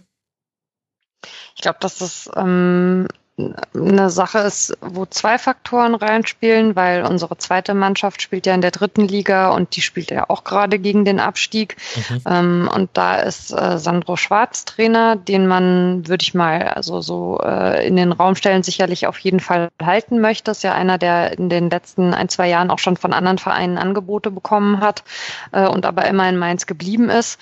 Ich kann mir aber schwer vorstellen, ist aber so reine Spekulation, dass der ähm, einen Abstieg aus der dritten Liga dann mitmacht. Und ähm, ich kann mir vorstellen, sollte es tatsächlich, also das Worst-Case-Szenario, wovon ich natürlich nach wie vor nicht ausgehen möchte, eintreten, dass beide absteigen, könnte ich mir vorstellen, dass man sich einfach auch mit beiden mal zusammensetzt, so ergebnisoffen und sagt, hier, Jungs, was machen wir denn jetzt? Vielleicht etwas äh, romantisch mal wieder irgendwie die Vorstellung oder etwas idealistisch gesprochen. Aber ich kann es mir schon vorstellen. Schmidt ist ja auch jemand, der auf der einen Seite ähm, sehr nachvollziehbar und sehr, ähm, also dem nimmt man das sehr ab, dass er schon für seinen Job brennt, aber der ja auch immer sagt, er will das nicht bis ans Ende seines Lebens machen. Hm. Und ich glaube, der wird sich dann einfach auch, äh, sollte es zu einem Abstieg kommen, bitte nicht, Klammer auf, Klammer zu, ähm, wird der sich auch die Frage stellen, will ich eigentlich noch? Also ich glaube nicht, dass es dafür jetzt schon einen fixen Matchplan gibt, sondern ich glaube aus dieser Konstellation heraus, man wartet jetzt diese letzten Spieltage ab, guckt, was passiert mit den beiden Mannschaften und setzt sich dann mit allen gemeinsam zusammen und guckt, wie es weitergeht. Aber ich halte es für nicht ganz unwahrscheinlich, dass man dann vielleicht auch äh, eben mit Sandro Schwarz, also dem Trainer äh, der U23, dann ähm, in die zweite Liga gehen würde. Ist aber, wie gesagt, eine Mhm. reine äh, Ja, ja. Bauchgeschichte. Also, Gedankenexperiment. Ja, ist Ja. halt schwierig dadurch, dass der Dortmunder Trainerposten vermutlich nicht zu besetzen ist. Ansonsten hätten wir alle, ich meine, das, das stellt ja jetzt alle vor Probleme. Sonst wäre ja klar gewesen, was passiert. Aber so ist es natürlich schwierig. Gut. Ansonsten, bevor wir aus diesem Spiel rausgehen, müssen wir noch kurz, finde ich, unsere Hüte ziehen vor Borussia Mönchengladbach. Ich lese mal kurz die aktuell Verletzten vor. Oskar Wendt, Fabian Johnson, Christoph Kramer, Torgen Hazard, Raphael und äh, Josip Drimic.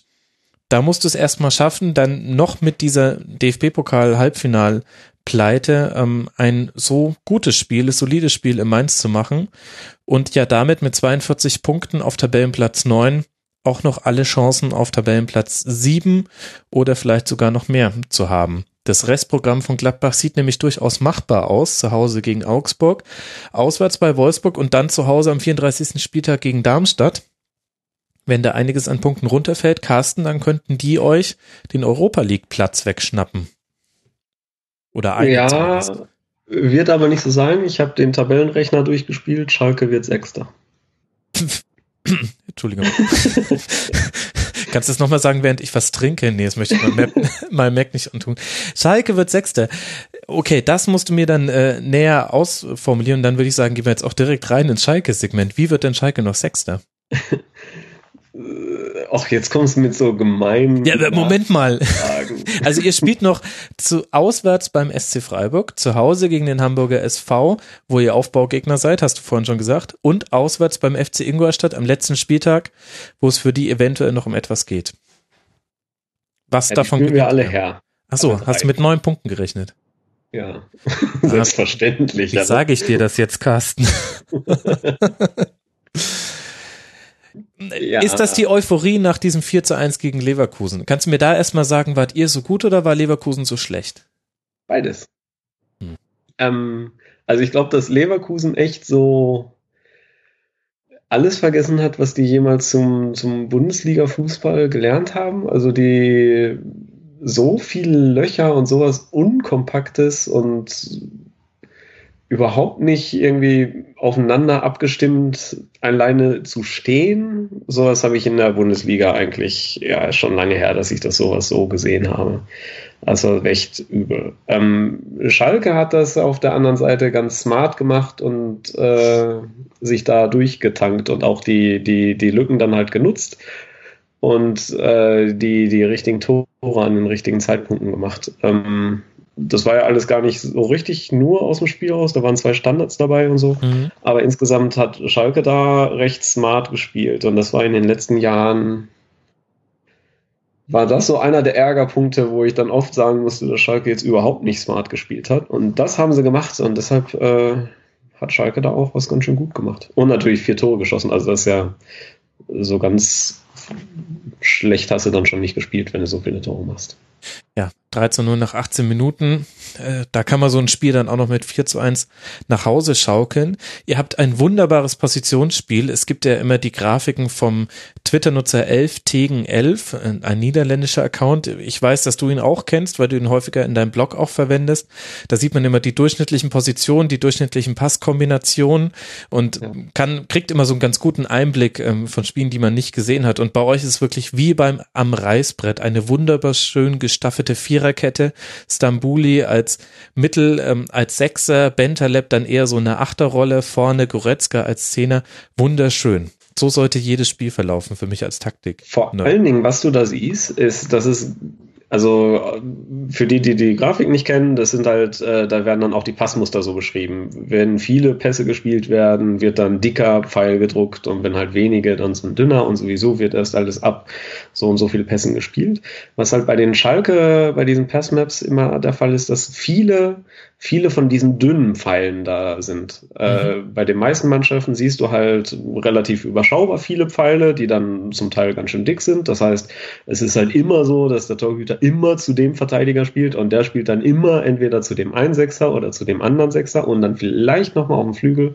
Aber was auf Schalke hast du halt speziell jetzt so in den letzten Monaten wird das immer stärker, dass halt unglaublich viele Pässe in alle Richtungen gespielt werden. Das heißt, du hast dann zum Beispiel den Stamboli, der halt nicht nur auf die beiden Achter spielt, sondern auch auf dem Flügel und dann auch nochmal quer durch und solche Sachen. Und das, äh, das finde ich eigentlich am, am allergroßartigsten gerade.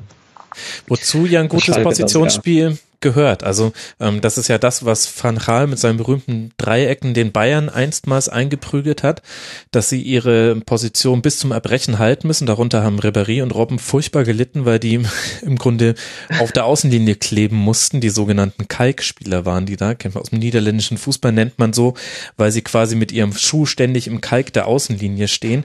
Aber dann, wenn du eben so positioniert bist, hast du in der Theorie eben immer, egal wo du den Ball hast, du hast immer mindestens zwei Anspielstationen und damit eben das sich bildende Dreieck.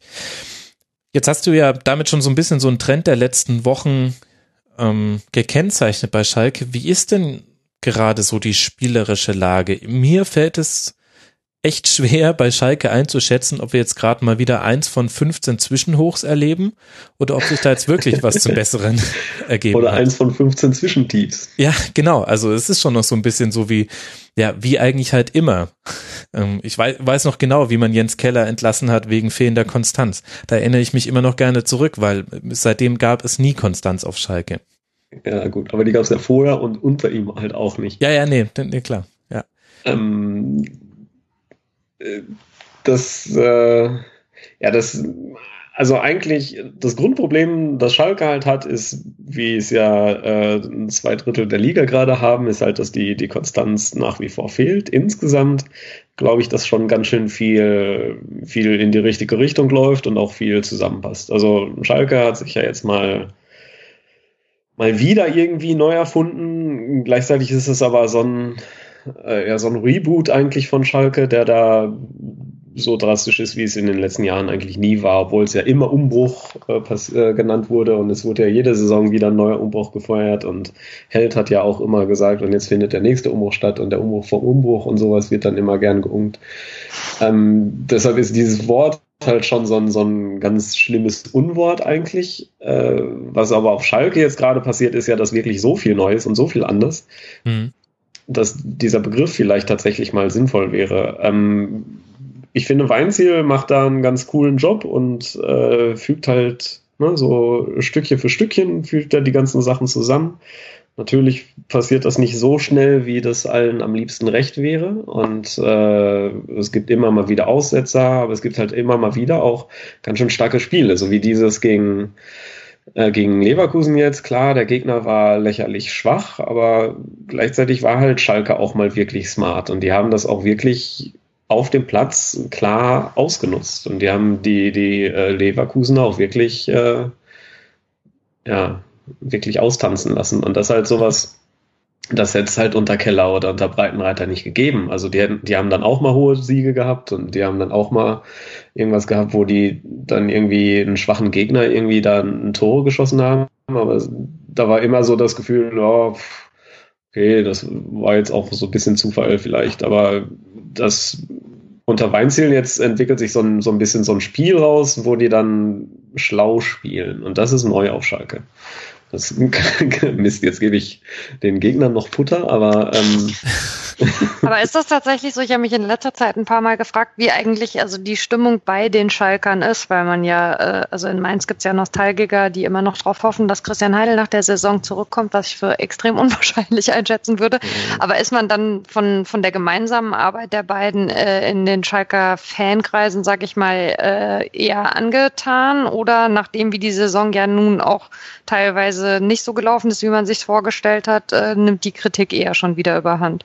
Oh, die Kritik ist ganz schön laut, äh, das schon. Also je nachdem, welches Boulevardblatt du da verfolgst, ist der Trainer auch äh, angezählt bis eigentlich schon fest gefeuert. War nämlich ich, auch eher mein Eindruck, aber du hast ja jetzt sehr positiv beschrieben, ne? Genau. Da bin ich auch, glaube ich, äh, in der Minderheit oder zumindest nicht in der, in der lauten äh, lauten Masse, ähm, die halt dann gerne gerne darüber meckert, dass jetzt so solche Spiele verloren werden oder dass, ne, also diese, diese Konstanz wird halt gern bemängelt. Also zum Beispiel jetzt Euroleague war halt, ne, mhm. tolles Rückspiel, aber dieses Hinspiel war halt ein Drama, weil Schalke in Amsterdam einfach mal überhaupt gar nicht, gar nicht wirklich auf dem Platz stand. Mhm. Und das wird natürlich äh, kritisiert und das natürlich auch völlig zu Recht. Ähm, darüber wird dann aber halt auch, werden so ein paar Sachen dann immer gerne ausgeklammert. Also es wird dann viel mit Plattitüden geworfen und äh, dieser Satz hat gerade wieder Hochkonjunktur, dass Weinziel dann demnächst liefern müsse und so ein, so ein Kappes. Als wäre so ein Pizzabote. Der muss jetzt echt ja, mal genau. liefern. Wir warten jetzt schon seit 35 Minuten. jetzt muss er liefern. Ja, und so ein also wenn ich sowas, ja, da stellt sich meine Bullshit-Allergie dann wieder ganz, ganz deutlich auf. Aber das ist halt wirklich das, der Grundtenor, den hört man, hört man gerne, weil halt dann auch viel genörgelt wird. Also äh, einerseits möchte man die auf dem Platz äh, kämpfen sehen und das ist ja wohl nicht Schalker und wir sind Arbeiter und die sollen um jeden, äh, jeden Sieg kämpfen wie, ne, wie die Arbeiter und sich den Arsch mhm. aufweisen und was auch immer. Gleichzeitig, ach jetzt, ach, Euroleague habe ich aber eigentlich, da müsste ich ja Sonntag ins Stein. Nee, da habe ich eigentlich gar keinen, nicht so Lust drauf. Oh, das ist aber nicht so schön. Hatten wir jetzt schon zweimal. Das ist halt so, sowas hörst du halt viel und das passt halt auf allen Ecken und Enden nicht zusammen. Es ist halt viel nicht zu Ende gedacht. Klar, unzufrieden, so in der Euroleague ausscheiden, das ist halt dämlich und dämliche Niederlagen hatte Schalke ja jetzt auch einige und auch dieser, dieser Darmstadt, Darmstädter Siegeszug. Mhm. Der ist ja auch auf dem Rücken von Schalke irgendwie unterstützt worden von Schalke. Wo man äh, ja aber schon ganz gut die Mechanismen sehen konnte, finde ich. Denn äh, Schalke hatte die weitaus größeren Chancen in diesem Spiel. Man hat trotzdem irgendwie groteskerweise auch verdient verloren, weil hm, hatten wir vorhin schon bei Bayern, wenn du deine Chancen nicht machst, bist du auch irgendwie selber schuld. Aber äh, ich, ich weiß nicht, ich habe das Spiel im Real Life gesehen und habe ähm, weil mir da es jetzt nicht so wichtig war, gespoilert zu werden wie beim Bayern-Spiel. Da ähm, war mein Handy an und ich habe dann äh, kurz mal bei Twitter reingeguckt und da habe gedacht, mein Gott, die müssen ja 08 hinten liegen. Was ist denn hier los? Hier brennt's ja schon wieder an allen Schalker Ecken und Enden. Dann habe ich das Spiel gesehen und dachte mir, ja, ich kann schon verstehen, dass man auch gerade, wenn man auf die Tabelle guckt, Tabellenplatz 10, das darf man jetzt auch nicht unterschlagen. Das ist jetzt auch nicht wirklich geil. Aber zumindest an dem Spiel fand ich, konnte man ganz gut nachvollziehen, warum das immer so in alle, in beide Richtungen schwappt auf Schalke, denn da war die Leistung zumindest zu 80 Prozent schon da. Ähm, Und es hat halt einfach nicht geklappt. Aber auf der anderen Seite, wenn du jetzt eben so positiv bist, Carsten, möchte ich dann schon nochmal den zehnten Tabellenplatz in den Ring werfen. Also ja, in deiner Welt kommt ihr noch auf Tabellenplatz sechs. Da möchte ich jetzt ein kleineres, möchte ich ein kleineres Fragezeichen dran machen. Denn, denn Stand jetzt, 31. Spieltag, ist das alles andere als super.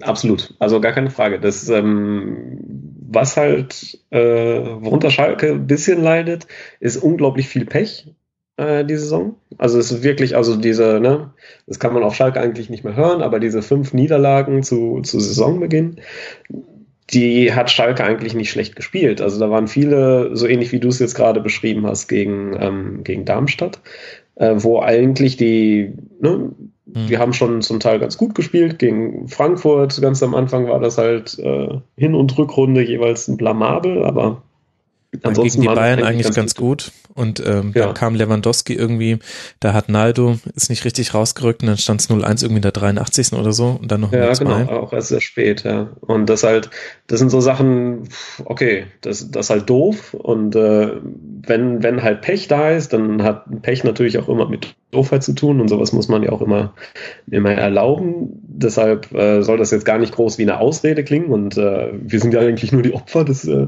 des Unglücks, aber ähm, da ist halt Doofheit dann dabei, dass halt so individuelle Fehler, die dann ne, plötzlich haben wir da als Sechser nicht mehr einen Neustädter, der alles immer nur auf Sicherheit spielt und jetzt haben wir aber stattdessen so einen, so einen Bentaleb, der halt mhm. genau das krasse Gegenteil davon ist, der halt Risiko auch noch spielt, wenn der mit Ball am Fuß auf der eigenen Torlinie steht. von ja. drei, drei Spielern umzingelt ist. Ähm, mhm. Sowas halt. Und das halt, sowas geht mal in die Hose. Das ist halt so. Aber sowas funktioniert halt auch manchmal großartig nach vorne. Das hat man jetzt gerade in dem Leverkusen-Spiel gesehen, so vierte Minute oder dritte Minute, hat er so eine Aktion, wo er den Ball ganz dämlich vertändelt, weil er viel zu viel Risiko hat kurz vorm Strafraum, Brand schnappt sich den Ball und zimmert drauf und bleibt halt am Fährmann hängen. Es hätte 1-0 Leverkusen sein müssen eigentlich. Mhm. Aber gleichzeitig äh, irgendwie zehn Minuten später holt er so einen Zucker-Laserpass quer durch drei Reihen raus, dem Goretzka direkt in den Fuß und äh, 1-0 Schalke. Mhm. Das ist halt so sowas haben wir viel. Also wir haben ein paar Verletzte natürlich, die haben ja auch alle Schlüsselpersonen, Schlüsselspieler verletzt, Schlüssel äh, äh, Schlüsselposition. Dann gab es diese ein paar Umbauten, deshalb das halt doof. Die Mannschaft versucht sich so ein bisschen zu finden, der Trainer versucht sich so ein bisschen zu finden. Da funktioniert viel nicht so zusammen. Dadurch kommt halt diese Unkonstanz rein. Inkonstanz? Hm, Inkonstanz. Dadurch ist man nicht konstant. Sie sind nicht konstant. Ja.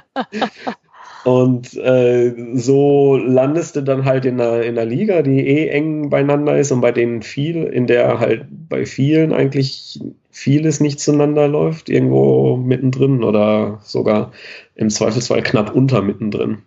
Mhm. Und das auch völlig zu Recht. Also, ne, also ich, wenn ich gerade sehr positiv klang, dann bin ich halt sehr begeistert, dass sich halt wirklich was tut und die Spielweise wirklich ändert und dass da glaube ich, in die richtige Richtung gearbeitet wird. Und deshalb hoffe ich einfach, dass diese Weinzel-Diskussion, so sie denn wirklich geführt wird, außerhalb von irgendwelchen Boulevard- oder äh, Internet-Fachleuten, äh, äh, dass die sich halt einfach wieder in Luft auslöst, weil ich glaube, dass da wirklich gut gearbeitet wird und ein toller Job gemacht wird. Und also genau auch der, der Heidel, ne, der, über den haben wir uns ja schon ein paar Mal über unterhalten, mhm. unterhalten Mara, dass halt ähm, der, der ist super. Also die Art, wie der,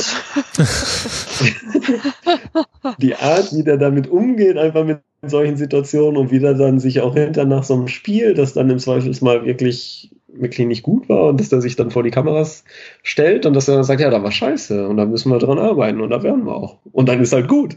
Und das ist so toll. das klingt so einfach. Wieso hat das irgendwie die letzten, ja, 113 Jahre keiner hingekriegt. Ja, weil man da halt immer gucken musste, mit wem man jetzt auf dem Finger zeigt. Das war, glaube ich, so die alte Kommunikationspolitik auf Schalke. Äh, auf wen? Auf wen? ja, mit ja, aber genau. Und das immer mit dem Maskottchen auf irgendjemand zeigen. ja. ja. Hooligan Erwin. Aber wir sind denn jetzt ähm, dann deiner Meinung nach in der aktuellen Phase die Schlüsselspieler auf Schalke? Jetzt ist ja Koke endlich zurück, oder was heißt zurück? Er ist endlich da. Ähm, Benedikt Höwe ist ja sowieso jetzt schon seit Jahren der Turm in der Schlacht und auch ähm, ja, nicht wegzudenken. Jetzt in dem Spiel gegen Leverkusen Bartstuber neben ihm, Kolasinac auf dem Flügel, der aber weg sein wird. Bentaleb hast du schon genannt. Wer sind denn die wichtigen Personalien jetzt auch, wenn wir vielleicht über diese Saison hinausschauen? Also ganz, ganz großartig empfinde ich bei Schalke gerade das Mittelfeld. Also Bentaleb, Goretzka, Meier mhm. äh, finde ich wirklich äh, schwer gut. Also ich gehe fest davon aus, dass Goretzka und Meier die Schlüsselspieler bei der WM nächstes Jahr sind. Ich glaube, ich hoffe, dass die die irgendwie halten können. Ich kann es mir ehrlich gesagt nicht ganz vorstellen, dass die beide schaffen, beide auch wirklich die nächste Saison noch zu haben. Aber sowas, ja, da ne, steckst du ja eh nicht drin. Weiß nicht, finde ich müßig da zu mhm. diskutieren. Ähm, Goretzka ist momentan Schalke. Punkt. Also das alles, wenn der nicht spielt, dann ist Schalke direkt mal äh, 30 Prozentpunkte schlechter. Und ähm, wenn er auf dem Platz ist, dann, dann macht er wirklich alles. Der ist das Ein-Mann-Mittelfeld und über und um den, ja, funktioniert einfach alles. Koke finde ich großartig, dass der nach so einer langen ja, Auszeit äh, sich so langsam reinkämpft und das, das ist auch wirklich stark. Also die ersten ein, anderthalb Spiele waren wirklich, wirklich nix von dem. Mhm. Und mittlerweile, also jetzt gegen Leverkusen, hat der mal eben Julian Brandt so komplett aus dem Flügel genommen. Und das ist ja auch, also ich, okay, der ist jetzt auch erst 20, aber trotzdem ist er schon, schon der Hammer. Und äh, wow, das, das ist schon großartig. Also Koke, Koke kommt da, glaube ich, der wird, an dem werden wir nächste Saison viel Freude haben. Ich glaube, jetzt hängt es noch so ein bisschen an dem, an dem Mittelfeld und dann mal gucken, wie wir die in die nächste Saison mit reinkriegen. Ich hoffe, das bleibt so, aber ja, wir kennen ja den Markt und sowas dann immer schwierig. Das heißt, der größte Handlungsbedarf ist wahrscheinlich eher auf den Positionen, auf denen man Spieler verliert, dann gegeben. Und man kann es jetzt gar nicht jetzt so genau sagen, wer fehlt. Ja, genau. Also es ist halt viele, viele Verletzte ja auch. Im Sturm haben wir diesen, diesen jungen Schweizer noch, äh, Embolo. Mhm. Äh, der kommt dann hoffentlich demnächst irgendwann zurück, dass er zur Rückrunde wieder da ist. Und wenn die dann alle fit sind, dann geht es, glaube ich, in erster Linie wirklich darum, die, die dann abgehen, auch äh, gut oder im Zweifelsfall sogar besser zu ersetzen. Äh, du meinst jetzt aber nicht die Rückrunde in der nächsten Saison? Ach so, nee, Entschuldigung, Hinrunde. Ja, ja, ja, Hinrunde. Okay, gut. Ich dachte gerade schon, das war auch damals, glaube ich, faul äh, in Augsburg am vierten, fünften, sechsten Spieltag oder irgendwie sowas, wo er sich verletzt ja, hat. Siebter Spieltag ja. war es, genau. Ja, dann äh, gut. Und wir wissen ja schon, ihr werdet Tabellensechster. Ihr habt ja, ja auch das beste Torverhältnis mit plus sieben. Musste. Ja, ist okay. Das ist, ähm, dann müssen sich auch viele andere nicht mehr, die können dann gleich liegen bleiben quasi. Gern geschehen. So, so wie ja Leverkusen, wo die Fans zwar nicht liegen geblieben, aber sitzen geblieben sind und im Bus blockiert haben. Wir haben die Frage bekommen von Philipp Burg auf Facebook, wer will es am wenigsten, der HSV, Leverkusen oder doch Wolfsburg? Und das fand ich irgendwie ganz nett formuliert. Denn das war. Äh, da hat jemand das Mein-Spiel nicht gesehen. ja. Oder er wollte höflich sein, weil er wusste, dass wir dich zu Gast haben werden, Mara. Äh, aber ja, schon erschreckend, was da in Leverkusen passiert. Jetzt sind es 36 Punkte, noch drei Punkte Vorsprung vorm Relegationsplatz. Ich meine, da muss jetzt natürlich auch noch viel passieren, dass alle vier Teams, die dahinter stehen, vorbeiziehen an Leverkusen. Aber es ist eben möglich. Und vor allem, was ich so schlimm finde, ist zu sehen, dass man diese Mannschaft, die von Schmidt auf einen sehr einzigartigen Stil hin trainiert wurde, äh, dass man die, da fällt mir hier schon alles runter, dass man die anscheinend nicht zurückdrehen kann. Also normalerweise würde man ja sagen, da schickst du Trainer 0815 hin, von Berti Vogt bis Friedhelm Funkel, ähm, jede Preisklasse möglich. Wobei das jetzt beides Krabbeltisch war.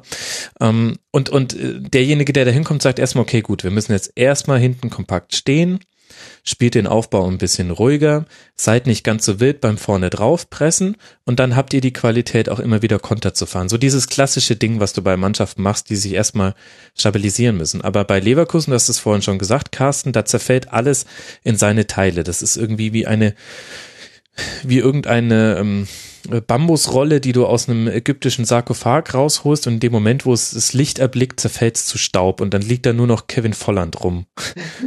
und, Ja, und ja Kiesling, der Also- ein Megafon in der Hand hat. Es wurde ja auch besser. Also ich will ja jetzt ne, Leverkusen jetzt nicht noch schlechter reden, als, als es da irgendwie lief. Ich glaube, äh, die haben dann irgendwann angefangen, sich zu sortieren. Der äh, hat ja dann direkt zwei, zwei Leute gewechselt, glaube ich. Und äh, der, der, der Kampel hat da wild rumgesteuert und dirigiert und all sowas. Aber da lagen die halt auch einfach schon 3-0 zurück und damit war das Spiel ja auch einfach schon gelaufen das halt, ich glaube schon, dass die sowas hinkriegen und deshalb kann ich mir auch ehrlich gesagt nicht vorstellen, dass die da so richtig noch in den Abstieg rutschen, gerade weil da noch so viele andere Mannschaften auch sind. Äh, die spielen jetzt noch Ingolstadt, Köln und Hertha. Ich glaube schon, dass die noch äh, drei oder vier Punkte da holen könnten und dann, dann ist das einfach aus. Ich glaube, das richtige Problem für Leverkusen ist vielmehr die nächste Saison. Mhm. Ja, und die Frage, welchen Trainer nimmst du mit? Also ich gebe dir da voll recht, ich sehe jetzt auch nicht Leverkusen da wirklich runtergehen, eben genau aus den Gründen, die du genannt hast. Gleichzeitig verstehe ich aber auch die Fans, die sagen, also ganz so geht's ja jetzt auch nicht, vor allem wenn man auch weiß, dass gerade eh die Ultras nicht das beste Verhältnis zur Vereinsführung haben in Leverkusen. Aber das ist genau die Frage. Welchen Trainer kannst du für diesen Haufen an sehr, sehr talentierten Spielern gewinnen und wie kriegt er das hin? Ähm, ich habe auch schon Stimmen gehört, die gesagt haben, ich glaube, das war Frank Lusem, der gesagt hat, das könnte über ein Jahr dauern, bis man quasi überspitzt gesagt Schmidt aus dieser Mannschaft wieder raustrainiert hat. Weiß ich jetzt Die nicht, halt- aber der steht häufiger am Trainingsblatt als ich. Ja. Nee, ich wollte nur äh, noch einwerfen äh, zur Frage, ob und wie die in den Abstiegskampf noch reinkommen. Die haben natürlich im Verlauf dieses Spieltags dann jetzt äh, das Glück gehabt, äh, dass die anderen äh, aus äh, dem desaströsen, was die da am Freitagabend abgeliefert haben, nichts gezogen haben. Ne? Also weil wenn jetzt äh, die mh, nur mal als Beispiel die Mainzer und die Hamburger gewonnen hätten und äh, mit ihnen jetzt punktgleich wären, dann wäre die Situation, glaube ich, schon noch Mhm. mal eine andere. Also denen hilft's jetzt, dass ihnen im Zweifelsfall schon ein weiterer Punkt genügen kann. Ja, ab- ich meine, ne, darf man sich auch alles nicht drauf verlassen und so, noch ist alles möglich und ähm, nicht, dass die hinterkommen. Der Carsten hat aber gesagt, wir können das. das äh, So kennt man ja die läuft bei mir im. Tippspiel nicht. Ja, ja. Ja, aber ich stelle mir schon die Frage, also man weiß ja auch, dass sie Toprak verlieren werden an Dortmund. Die Brandgerüchte mit Bayern habe ich jetzt aus so vielen Ecken gehört, das kann nicht komplett wild sein. Und äh, gleichzeitig glaube ich, eine gewisse Entschlossenheit erkannt zu haben bei dem Verein, in dessen Nähe ich hier wohne, ähm, da durchaus jetzt mal auch äh, ins Investment zu gehen. Ähm, ich könnte mir auch vorstellen, auch wenn du jetzt diese Trainerfrage nicht geregelt bekommst, und zwar so, dass die Öffentlichkeit und auch die Spieler sagen, oh, das ist, äh, das ist ein spannender Name, bin gespannt, wie es ist, mit dem zusammenzuarbeiten, dass dann der eine oder andere sagt, ja, also international spielen wir nicht, das ist aber mein Anspruch. Schön dann. In Leverkusen sagt man schön mit Ö. Naja, Aber diese, diese Trainerfrage, eigentlich ist ja, klar kriegst du den Schmidt jetzt nicht so schnell raus, aber die Frage ist ja, möchtest du das eigentlich? Ne? Also, du könntest ja auch Martin diesen- Schmidt reinbekommen. Ha.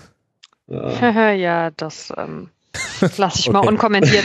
Äh, Ja, ich finde, ich frage mich, ob der Völler nicht abends mittlerweile ins Bett geht und weint, weil er den Schmidt entlassen hat. Also weil ja. das war jetzt vielleicht nicht sein bester Move.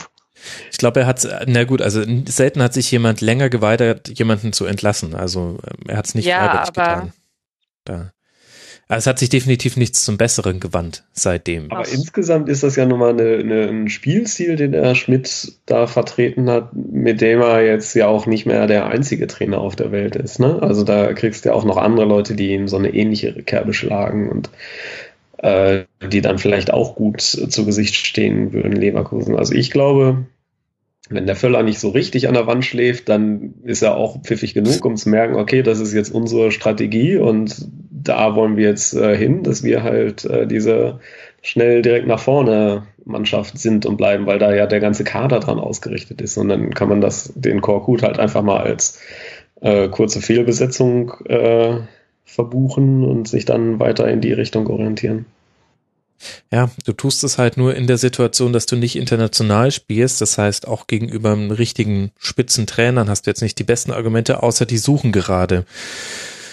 Naja, aber jetzt wollen wir nicht über mögliche Aber Red Trainer Bull haut ja gerade Trainer raus wie ne, äh, Sau und die können ja nicht alle bei Cham in der Champions League trainieren. Ich weiß Da nicht. kriegst du auch andere. Okay, gut. Dann äh, schauen wir mal, welcher Trainer da hinwechselt. Ähm, wir müssen noch kurz ein bisschen mehr über Europa sprechen. Wir sind da ja schon reingeraten, als wir über euch gesprochen haben, lieber Carsten. Und du hast mir ja auch schon erklärt, dass das eh schon alles fix ist. Ihr bekommt den Tabellenplatz 6, den aktuell Werder Bremen innehat. Denn die haben gewonnen 2 zu 0 zu Hause gegen Hertha BSC. Die hören einfach nicht auf zu gewinnen. Aber, Mara, ich fand die erste sehr starke Halbzeit hat sich auch etwas von der zweiten schwächeren abgehoben. Und jetzt hat sich mir, mir die Frage gestellt, wo liegt denn das Leistungsniveau von Werder Bremen aktuell? Erste Halbzeit, zweite Halbzeit oder in der Mitte? Naja, ähm, da ich dieses Spiel nur in der Zusammenfassung gesehen habe, kann ich dir jetzt äh, den äh, Bruch nicht so äh, ganz äh, nach also empfinden, beziehungsweise ähm, ich kann ihn dir schon nachempfinden, aber ich kann ihn nicht so gut erklären, weil ich nicht so viel von dem Spiel gesehen habe. Ich glaube aber, was das Leistungsniveau generell angeht, ähm, ich habe die Frage auch gesehen, äh, hier die Augenzwinkernde von dem einen User auf Facebook, äh, ob Werder Bremen sich noch für die Champions League irgendwie ähm, qualifizieren wird. Äh, ich habe bei denen mittlerweile den Eindruck, wenn man das irgendwie so sagen kann, die sind dermaßen äh, berauscht von sich selber, dass da also tatsächlich äh, fast äh, kein Limit nach oben ist. Und vor allen Dingen, wenn man sich mal überlegt, wie lange der Kruse denen gefehlt hat, also wenn er die ganze Saison gespielt hätte, ähm, dann würden wir uns, glaube ich, was Bremen angeht, mittlerweile wirklich äh, über die Champions League unterhalten.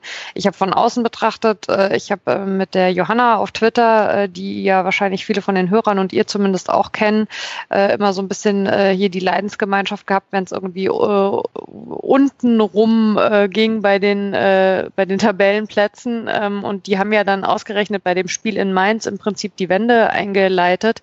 Die Bremer haben, glaube ich, sehr früh äh, in so diesen äh, ganz äh, krassen Fankreisen sich auf den Nuri festgelegt und da auch immer irgendwie emotional dran festgehalten, als man von außen schon irgendwie so dachte, das kann eigentlich so nicht funktionieren.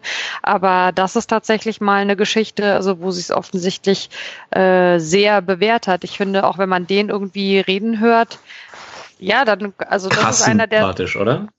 Ja, der war ja letzte Woche ne, im Sportstudio. Wenn der Mhm. kann, finde ich, auf eine ganz äh, simple und gute Art und Weise vermitteln, was er möchte. Man, also das ist wirklich irgendwie eine Mannschaft, wo ich mittlerweile komplett der Meinung bin, das ist der Trainer, der diesen Umschwung irgendwie herbeigeführt hat. Und die Bremer können irgendwie froh sein, dass man ihm die Zeit gegeben hat, ihn halt tatsächlich auch herbeizuführen. Ich glaube nicht, dass das jetzt irgendwie was ist, was, was in dieser Saison irgendwie feststeckt, dass die irgendwie so spielen und so gewinnen jetzt, sondern ich glaube tatsächlich, also das wird diese Saison so bis zum Schluss weitergehen und die können das dann auch mit entsprechenden Transfer halt logisch im Sommer auch in der neuen Saison wirklich mal wieder darauf aufbauen. Die haben die letzten Jahre ja immer auch da unten mit drin gehangen, aber bei denen ist jetzt der, also meines Empfindens nach der Umschwung tatsächlich geglückt und die werden nächste Saison nichts mehr mit den Tabellenregionen zu tun haben, in denen sie die letzten Jahre geklemmt haben. Boah, da wird war dir noch mal die die, Frage? da, da, da sind, glaube ich, gerade allen Werder-Fans äh, das Herz aufgegangen. Da wird dir die Johanna at Firefly8 bei Twitter, wird dir, glaube ich, nochmal virtuelle, digitale äh, Grüße schicken.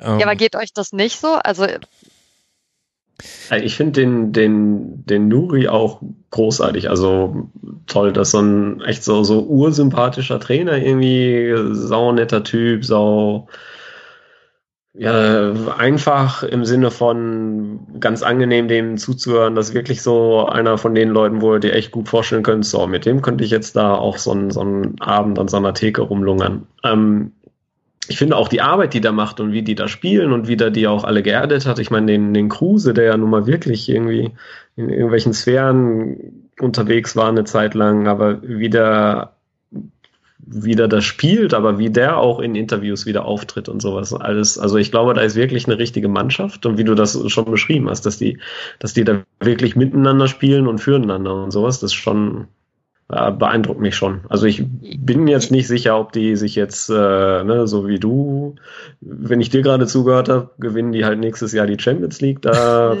habe ich noch so meine Bedenken. Nein, das Aber- meine ich nicht, aber die werden nicht wieder da unten mitspielen wie irgendwie in den letzten Jahren, glaube ich tatsächlich nicht. Und was ich, also was mir echt gefallen hat, war auch dieses, dass er ja ganz klar sagt, er hatte von Anfang an eben äh, seine Vorstellung, wie die spielen sollen und für ihn war wichtig, auch als es am Anfang nicht funktioniert hat, das tatsächlich eben zu implementieren. Ich meine, die spielen einfach auch ganz anders als noch irgendwie in der Hinrunde.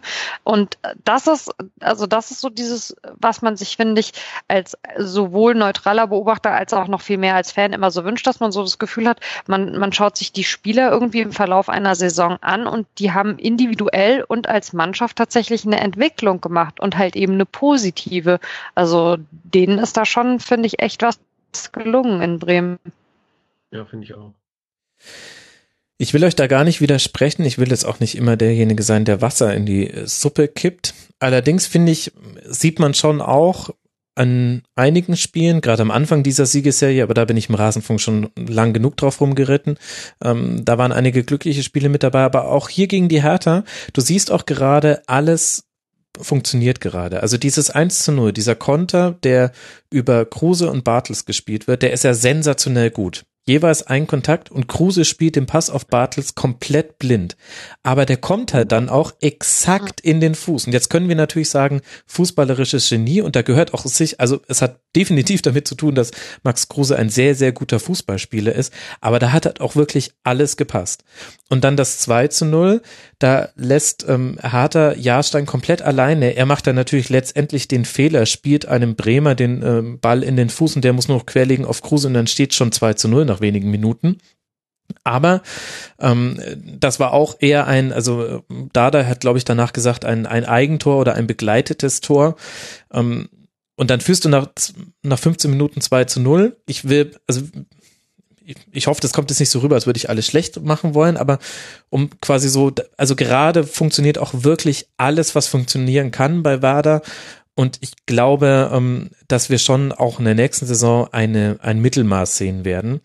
Ähm, aber gleichzeitig kannst du sagen, diese Entwicklung ist natürlich total fantastisch und auch Alexander Nuri, der mir ehrlich gesagt in seiner Außendarstellung in den ersten Wochen seines Amtes gar nicht gefallen hat, weil er nur Dinge gesagt hat, die in Phrasenbüchern drinstehen. er scheint mit der Mannschaft einen anderen Umgang zu haben oder äh, Spieler reagieren da voll gut drauf, weiß ich nicht. Aber ich vermute mal, er hat einfach äh, intern einen anderen Ton als extern und dann ist das ja auch alles wunderbar. Er soll ja die trainieren und nicht für uns sprechen, dann passt das. Aber auf der anderen Seite würde ich gerne noch einen Blick auf Hertha werfen, denn die stehen ja jetzt nach diesem Spiel mit nur in Anführungszeichen 46 Punkten da auf Tabellenplatz 5.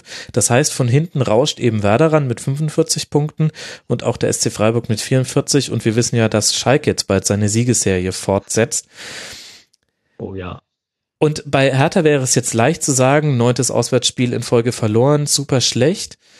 Ich finde aber, dass Hertha eigentlich gar kein so schlechtes Spiel gemacht hat, ausgenommen, und das äh, hat mich total ans Main-Spiel erinnert, Mara, die erste Halbzeit. Das ist, äh, anscheinend braucht Hertha immer diese erste Halbzeit, die schlecht ist, und die zweite war dann wesentlich besser. Hatte man dann auch Pech mit dem nicht gegebenen Strafstoß. Ähm, aber da wäre auch in dem Spiel gegen Werder mehr gegangen. Ich fand, das war gar keine so schlechte Vorstellung von Berlin. Ich fand aber, ähm, äh, also ich muss mich in Berlin äh, auch immer ein bisschen darauf äh, verlassen, was Dardai nach dem Spiel sagt, weil das prägt sich bei mir immer extrem ein. Ich finde, dass Auftritte äh, sehr, ähm, ja, genau das einprägsam.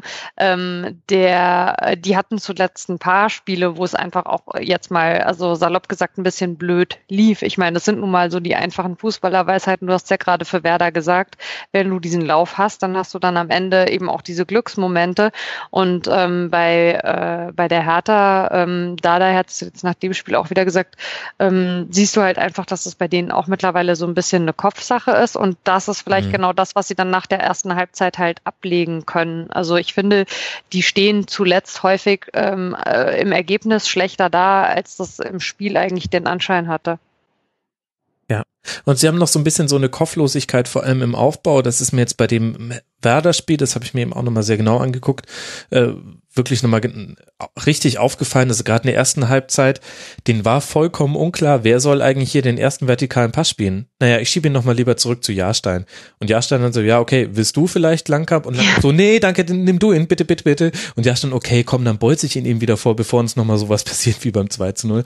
Das war ein bisschen, also Hertha spielt ja viel zwischen den Innenverteidigern hin und her. Das gehört dazu, dass man guckt, wie läuft der Gegner an und dass man sich da Ruhe lässt und ähm, böse Zungen sagen, man zieht da den Gegner runter und das ganze Niveau des Spiels. Ähm, aber irgendwann kam dann immer der vertikale Pass, meistens auf die Flügel und der wird derzeit halt fast gar nicht mehr gespielt. Ja, also den Aufbau, der war ja, der war wirklich gruselig, fand ich auch. Ja, aber andererseits ist fehlen halt auch Brooks, Plattenhardt, Stark und Weiser jetzt in dem Spiel gegen Bremen. Das ist halt auch für einen Kader wie Hertha ihn hat auch des Guten dann vielleicht ein bisschen zu viel. Restprogramm jetzt noch zu Hause gegen Leipzig. Kann man mal sehen, ob man seine Heimstärke fortführen kann. Dann auswärts bei Darmstadt und dann zu Hause gegen Leverkusen. Das heißt, es ist ähm, auch noch lange nicht alles verloren für Hertha. Wie gesagt, Tabellenplatz 5 aktuell. Und Werder könnte das Zunglein an der Champions League Waage werden. Denn die spielen noch zuerst auswärts beim ersten FC Köln und dann zu Hause gegen Hoffenheim und auswärts bei Borussia Dortmund, über die ich jetzt gerne in einem Aufwasch reden würde. Die Borussia spielt zu Hause 0 zu 0 gegen den ersten FC Köln und Hoffenheim gewinnt in letzter Minute durch einen Kopfball nach Ecke von Hübner mit 1 zu 0 gegen Eintracht Frankfurt und rutscht dadurch auf Tabellenplatz 3 mit 58 Punkten, Dortmund darunter mit 57 Punkten. Carsten, ist das nur meine subjektive Fansicht, wenn ich äh, es leicht ironisch finde, dass der BVB an seinem Chancenwucher scheitert in diesem Spiel gegen Köln? Ja, eigentlich hatte der Hoffen ja aber genau das gleiche Problem, ne? Irgendwie kurz vor Schluss halt nochmal so ein, äh, nochmal so eine, so eine Schaufel Glück mehr, aber eigentlich war das ja identisch. Die hatten ja auch schon einiges an Chancen und Dortmund hätte das ja auch 3-4-0 gewinnen können. Keine Ahnung. ist halt, ja. Ja, aber dann hat halt Köln eben den Horn im Tor stehen. Also ich finde echt, das war ja auch ein Spiel Dortmund gegen Horn. Mhm. Ja. Wie so oft. Oder? Also ich fand, ja. ja, also Horn war extrem stark und man hat auch mal wieder gesehen, dass der einfach an der Kölner Platzierung durchaus auch also einen sehr, sehr hohen Anteil hat, weil wenn die, äh, selbst wenn die ein ganzes Spiel irgendwie äh, verschlafen, äh, haben die immer noch den Horn im Tor stehen und äh, in einem Spiel, also mit Glück vorne und hinten stolpert der Modest dann noch einen rein. Also ähm, ohne jetzt die Kölner Gesamtleistung irgendwie kleinreden zu wollen, aber der Horn ist halt einfach ein, eine absolute Waffe. Ja, das stimmt. 23 zu 5 Torschüsse für den BVB. Allein in der 90 plus zweiten Minute, glaube ich, ähm, hat Horn zwei Torschüsse toll abgewehrt. Ähm, aber Köln hat auch Nadelstiche nach vorne gesetzt. Da wäre durchaus was gegangen. Einmal Jojic, einmal Bittenkurt. Das wären natürlich auch schöne Geschichten gewesen. Hat aber nicht sollen sein, mhm. ein 0 zu 0 mit der viel good Story hinten raus, dass ähm, beide Fankurven neben Subotic gefeiert haben und, und der mal wieder, ich habe noch nie ein schlechtes Interview von dem gesehen.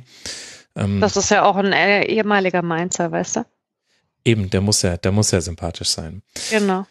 Nevin Subotic im Tribünengespräch, das wäre mal ein Lifetime-Goal, aber das oh, gehe ich dann äh, vielleicht mal an, wenn irgendwann der Rasenfunk mal tatsächlich bekannt da halte ich ist. euch die Mikros. ja, wenn du dich dann darauf konzentrieren kannst.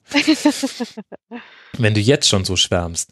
Der BVB spielt jetzt dann zu Hause eben gegen Hoffenheim. Das ist das nächste Spiel, dann noch in Augsburg und dann gegen Werder Bremen. Und Carsten, wenn wir jetzt die Leistung vergleichen, die wir heute gesehen haben, die TSG eben gewinnt zu Hause gegen Eintracht Frankfurt, hat aber gar nicht so viel mehr Chancen als jetzt Dortmund zum Beispiel gegen den ersten FC Köln. Was glaubst du denn, auf welchem Leistungsniveau bewegen sich gerade beide Mannschaften, Hoffenheim und Dortmund? Auf welchem Leistungsniveau? Keine Ahnung. Ja, ähm, oder der stellt Fragen. ja.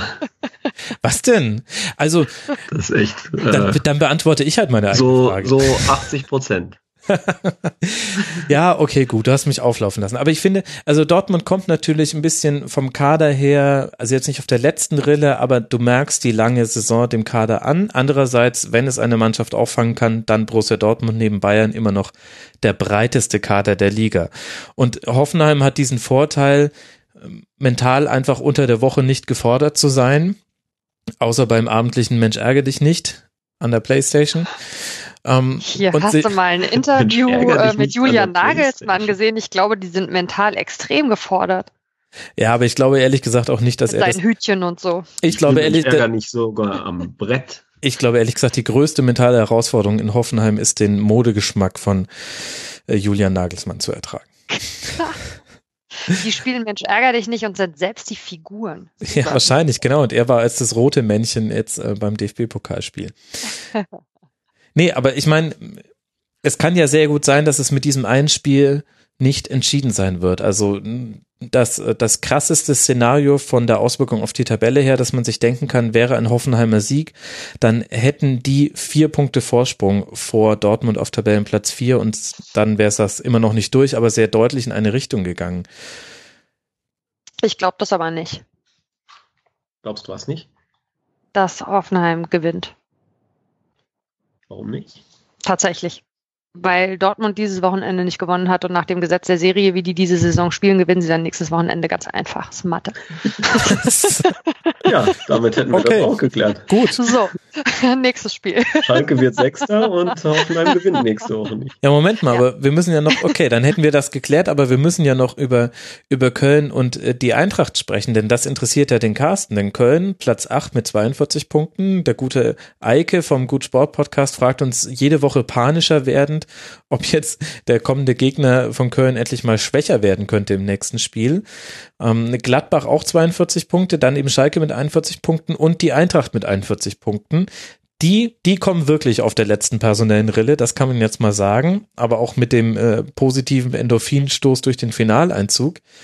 Wenn wir uns das so angucken, Carsten, ja, wer schafft es denn jetzt hinter Schalke auf Platz 7? Äh, pff, äh, Köln und Eintracht spielen beide noch gegen Mainz, oder? Ja. Ja. Und die Spiele gewinnen wir beide. Weil, weißt du, gegen Ende ja, der Sendung werde ich wieder optimistischer. Ja, ähm. Hast du getrunken während der Sendung, Mara? Nein, überhaupt nicht. Aber kennt ihr das nicht? Also es ist wirklich so dieses, man durchläuft ja, ja so Wellen und nach diesem Spiel heute Mittag, also nach dem äh, HSV-Spiel, war ich echt extrem down und je länger ich euch zuhöre, umso optimistischer werde ich wieder, weil wenn der Carsten einfach mal festlegt, dass sie Sechster werden, dann kann ich ja auch einfach mal festlegen, äh, dass wir auf jeden Fall Fall gegen Köln und gegen Frankfurt gewinnen werden. Und dann wäre ja schon alles in Butter. Das, das würde allerdings super. auch bedeuten, dass weder Köln noch Frankfurt äh, da hinten äh, noch weiter hochkommen. Ich kann euch das aber tatsächlich auch also schon beantworten. Das wird Borussia Mönchengladbach sein, weil die haben ja gegen uns gewonnen und deswegen müssen sie jetzt fairerweise auch noch gegen alle anderen da unten gewinnen, also Wolfsburg und whatnot. Das heißt also, äh, Borussia Mönchengladbach wird äh, siebter. Nee, das habe ich aber anders.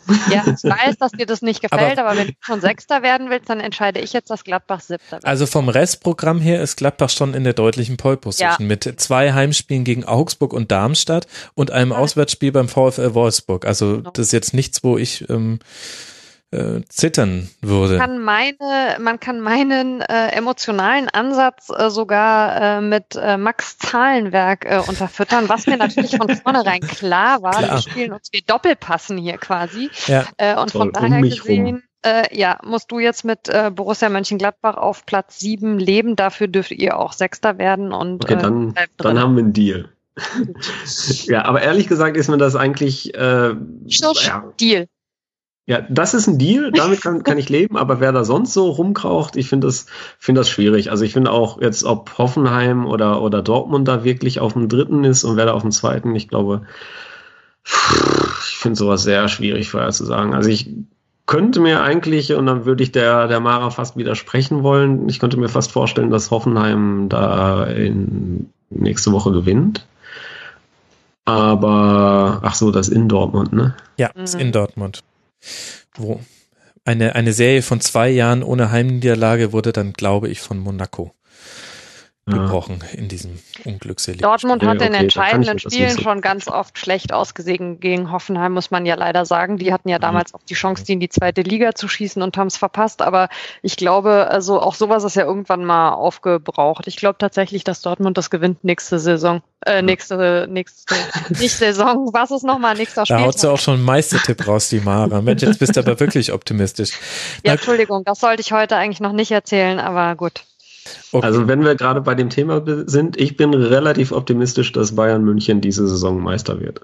Ich glaube das auch. Ich möchte mich darauf auch festlegen. Das ich glaube krass. aber, das wird ihr einziger Titel werden diese Saison. Nee, ich ja, glaube weiß nicht. Also, ich glaube weiter ins Triple. Je länger die Sendung dauert, desto häufiger denke ich, wir sind eigentlich in allen Pokalspielen weitergekommen, Mara. Mir geht's da ganz genau wie dir. Du hast einen Triple. So, wer hat jetzt getrunken? Den geholt?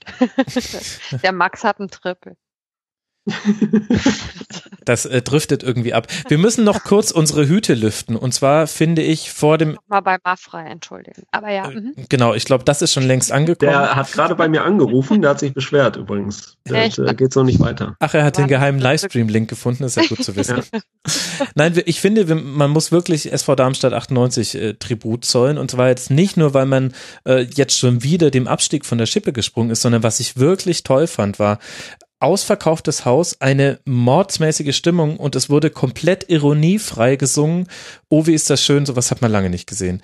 Und d- das fand ich toll und ich, ich, ich mag es auch, die Locken von Thorsten Frings hüpfen zu sehen, wenn er sich über Tore freut und wenn es jetzt noch Sven Shiplock trifft, also und Eigentlich dachte man ja, irgendwas äh, implodiert oder explodiert jetzt, als der den Ball tatsächlich ins Tor befördert hat. Nee, aber jetzt auch ohne Ironie, ich finde das toll und jetzt kann man natürlich auch sagen, hätten sie mal früher so gespielt oder es ist ja auch leicht, wenn der Druck weg ist, aber trotzdem finde ich das einfach eine schöne Geschichte. Wir haben so lange nur ähm, negativ über Darmstadt geredet, nicht weil wir alles schlecht gemacht haben, sondern einfach nur, weil halt die Ergebnisse nicht gepasst haben und weil es diesen historischen Auswärtsrekord da sich anbahnte, dass der gebrochen werden könnte und so aus der Saison rauszugehen und auch aus der Liga rauszugehen, wünscht man ja eigentlich ehrlich gesagt jedem Verein. Ähm, Man wünscht Und auch niemanden. jedem Fanlager, ehrlich Genau, gesagt. Also und- ich finde das auch ganz großartig, was da passiert.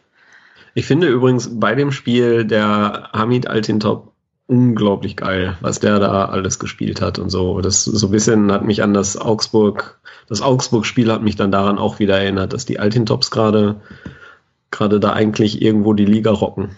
Das stimmt. Und irgendwie auch in einer ganz ähnlichen zwei. Rolle. Ich wundere mich schon die ganze Zeit, wie die das machen. Ein Riesengag, Mara. Unglaublich. Kennst du Lars Oh Gott, Bender, Mara? nicht. Pass auf, wenn ich dir das mit den Bender-Zwillingen erzähle, dann platzt dir der Kopf. Ja, ja da, da wird sie schon zum Fritz von Ton und Taxis. Uiuiui, ui, ui, Donnerwetter. Er ist ein Ja, da müsste ich Teufelskerl. noch ständig sagen, meine Generation. Ich will ja wirklich sehr, sehr, sehr gerne Fritz von Ton und Taxis mal interviewen für den Rasenfunk. Aber ich glaube, ich werde ihn dann auch über sein Frauenbild befragen müssen. Jetzt hat er heute wieder ähm, zwei Dinge rausgenommen. heute auch Ja. die Geschichte mit dem, ah, das, ähm, das kleine Mädchen, das kriegt doch jetzt bestimmt gerade äh, Angst, Angst vor dem. Irokesen. ja. Ach nein, nein, das ist ja ein, ein Junge, Bube, na, der ein kann Bub. das schon irgendwie ab, wo ich mir so dachte, ey, also als würde Sky mit seinem Frauenbild sich nicht sowieso irgendwie permanent selbst disqualifizieren. Ja. Nein. Schauen Sie auch gerade Fußball und Ihre Frau nervt rum, weil sie lieber die neue Romanze mit Till Schweiger gucken möchte. Dann holen Sie sich doch die Zweitkarte. Ich hole gleich was ganz anderes. Aber ja. Ja, Woran? genau. Und dazwischen kommt irgendein Trainer und redet von Männerfußball. ja, genau, genau. Wen, Und wenigstens dann beim DFB-Pokalfinale stehen 30 Frauen in goldener, in goldenen Kleidern zur Zierde rum. Ja gut, und dann mache ich Maffrei zu einem Leihspieler und die denken sich beim Rasenfunk hören, haben wir doch gewusst, die Weiber haben halt keine Ahnung vom Fußball. ja, da schließt sich der Kreis. Ich glaube auch, dass wir letztendlich dafür verantwortlich sind. Jetzt haben wir den, Ja. den, äh, jetzt haben wir auch die eigentlich patriarchalische Argumentationskette durch. Ihr seid schuld, Mara. Ihr Frauen. Ja. Ja, Natürlich, an alle. ich sehe, Wir haben das ja schon mit dem Apfel. Also da ging's los, habe ich mir sagen lassen. der ja kein Apfel war, aber ich will jetzt Schon nicht als noch sie die von den ein. Bäumen runtergestiegen sind, war das der erste Holzweg. Moment mal, das ist ja jetzt Evolution und wir haben gerade von der biblisch, also, nee, gut, also jetzt wird's Da gibt's auch Äpfel. mhm, In der okay. Bibel gibt's auch Äpfel und Ja. in der Evolution auch. Ja, Und wir brauchen jetzt vielleicht mal demnächst dann noch einen Obstler, aber ähm, fehlt uns eigentlich noch eine Partie? Nee, ne? Nein, das war die letzte Partie. Darmstadt gegen Freiburg 3 zu 0. Ähm, kann man, glaube ich, auch so kurz behandeln, wie wir es gemacht haben. Freiburg schlecht gespielt, haben das auch so zugegeben, haben das bemerkenswerte Torverhältnis von minus 17 und liegen damit noch auf Tabellenplatz 7, aber von hinten drücken die Vereine, über die wir schon länger gesprochen haben, ran. Spielen jetzt noch zwei Heimspiele in Folge gegen Schalke, darüber haben wir schon kurz gesprochen, und gegen Ingolstadt und dann geht's ähm, zum Abschiedsspiel von Philipp Lahm nach München zu den Bayern. Mal gucken, was da noch Wirst runterfällt. du da weinen? Wenn Philipp Lahm geht, Mhm. ich weine eher selten, aber es wird mich emotional schon anfassen, denn das hat es auch ähm, nach dem DFB-Pokal-Halbfinale gemacht, als die Erkenntnis einsickerte, oh Gott, Sein letztes Spiel wird zu Hause gegen Freiburg sein. also nichts gegen Freiburg. Alle Hörer wissen, ich habe äh, gute, gute Bünde nach Freiburg.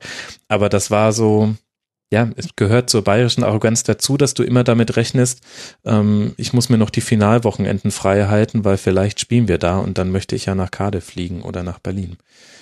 Und dann plötzlich wurde klar, das hätte ich ja nicht machen müssen. Ja, aber das ist doch super, da kannst du dich in aller Ruhe auf den Rasenfunk Royal vorbereiten.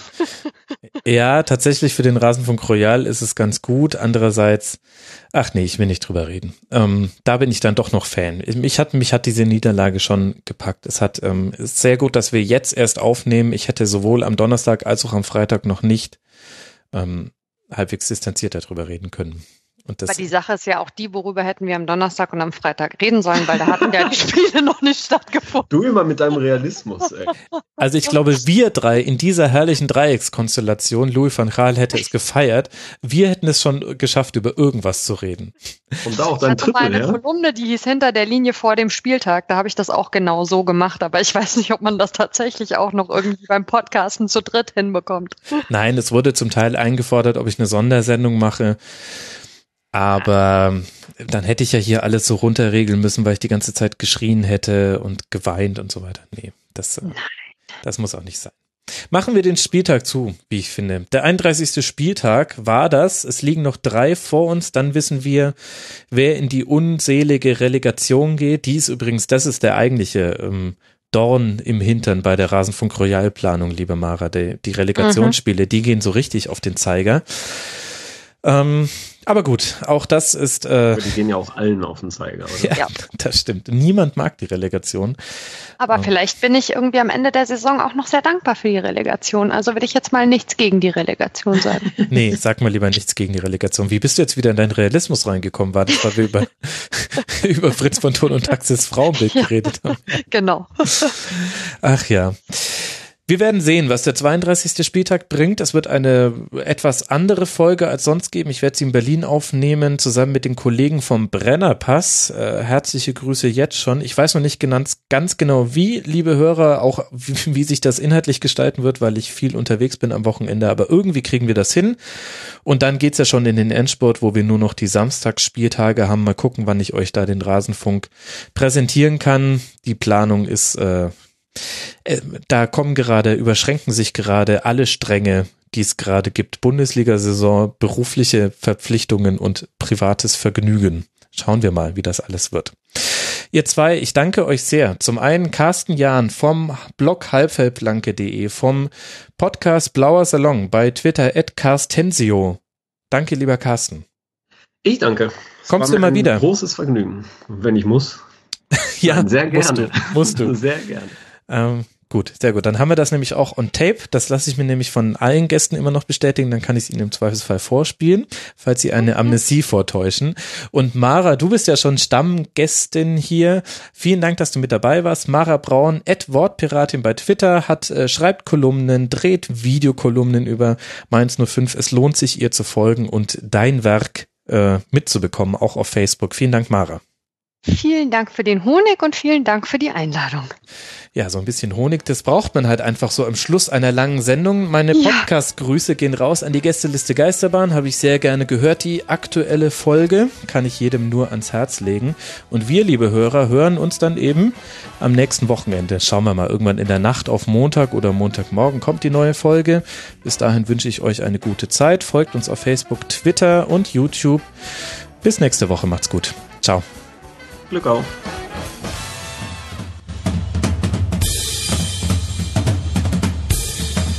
Das war die Rasenfunk-Schlusskonferenz. Wir gehen nun zurück in die angeschlossenen Funkhäuser.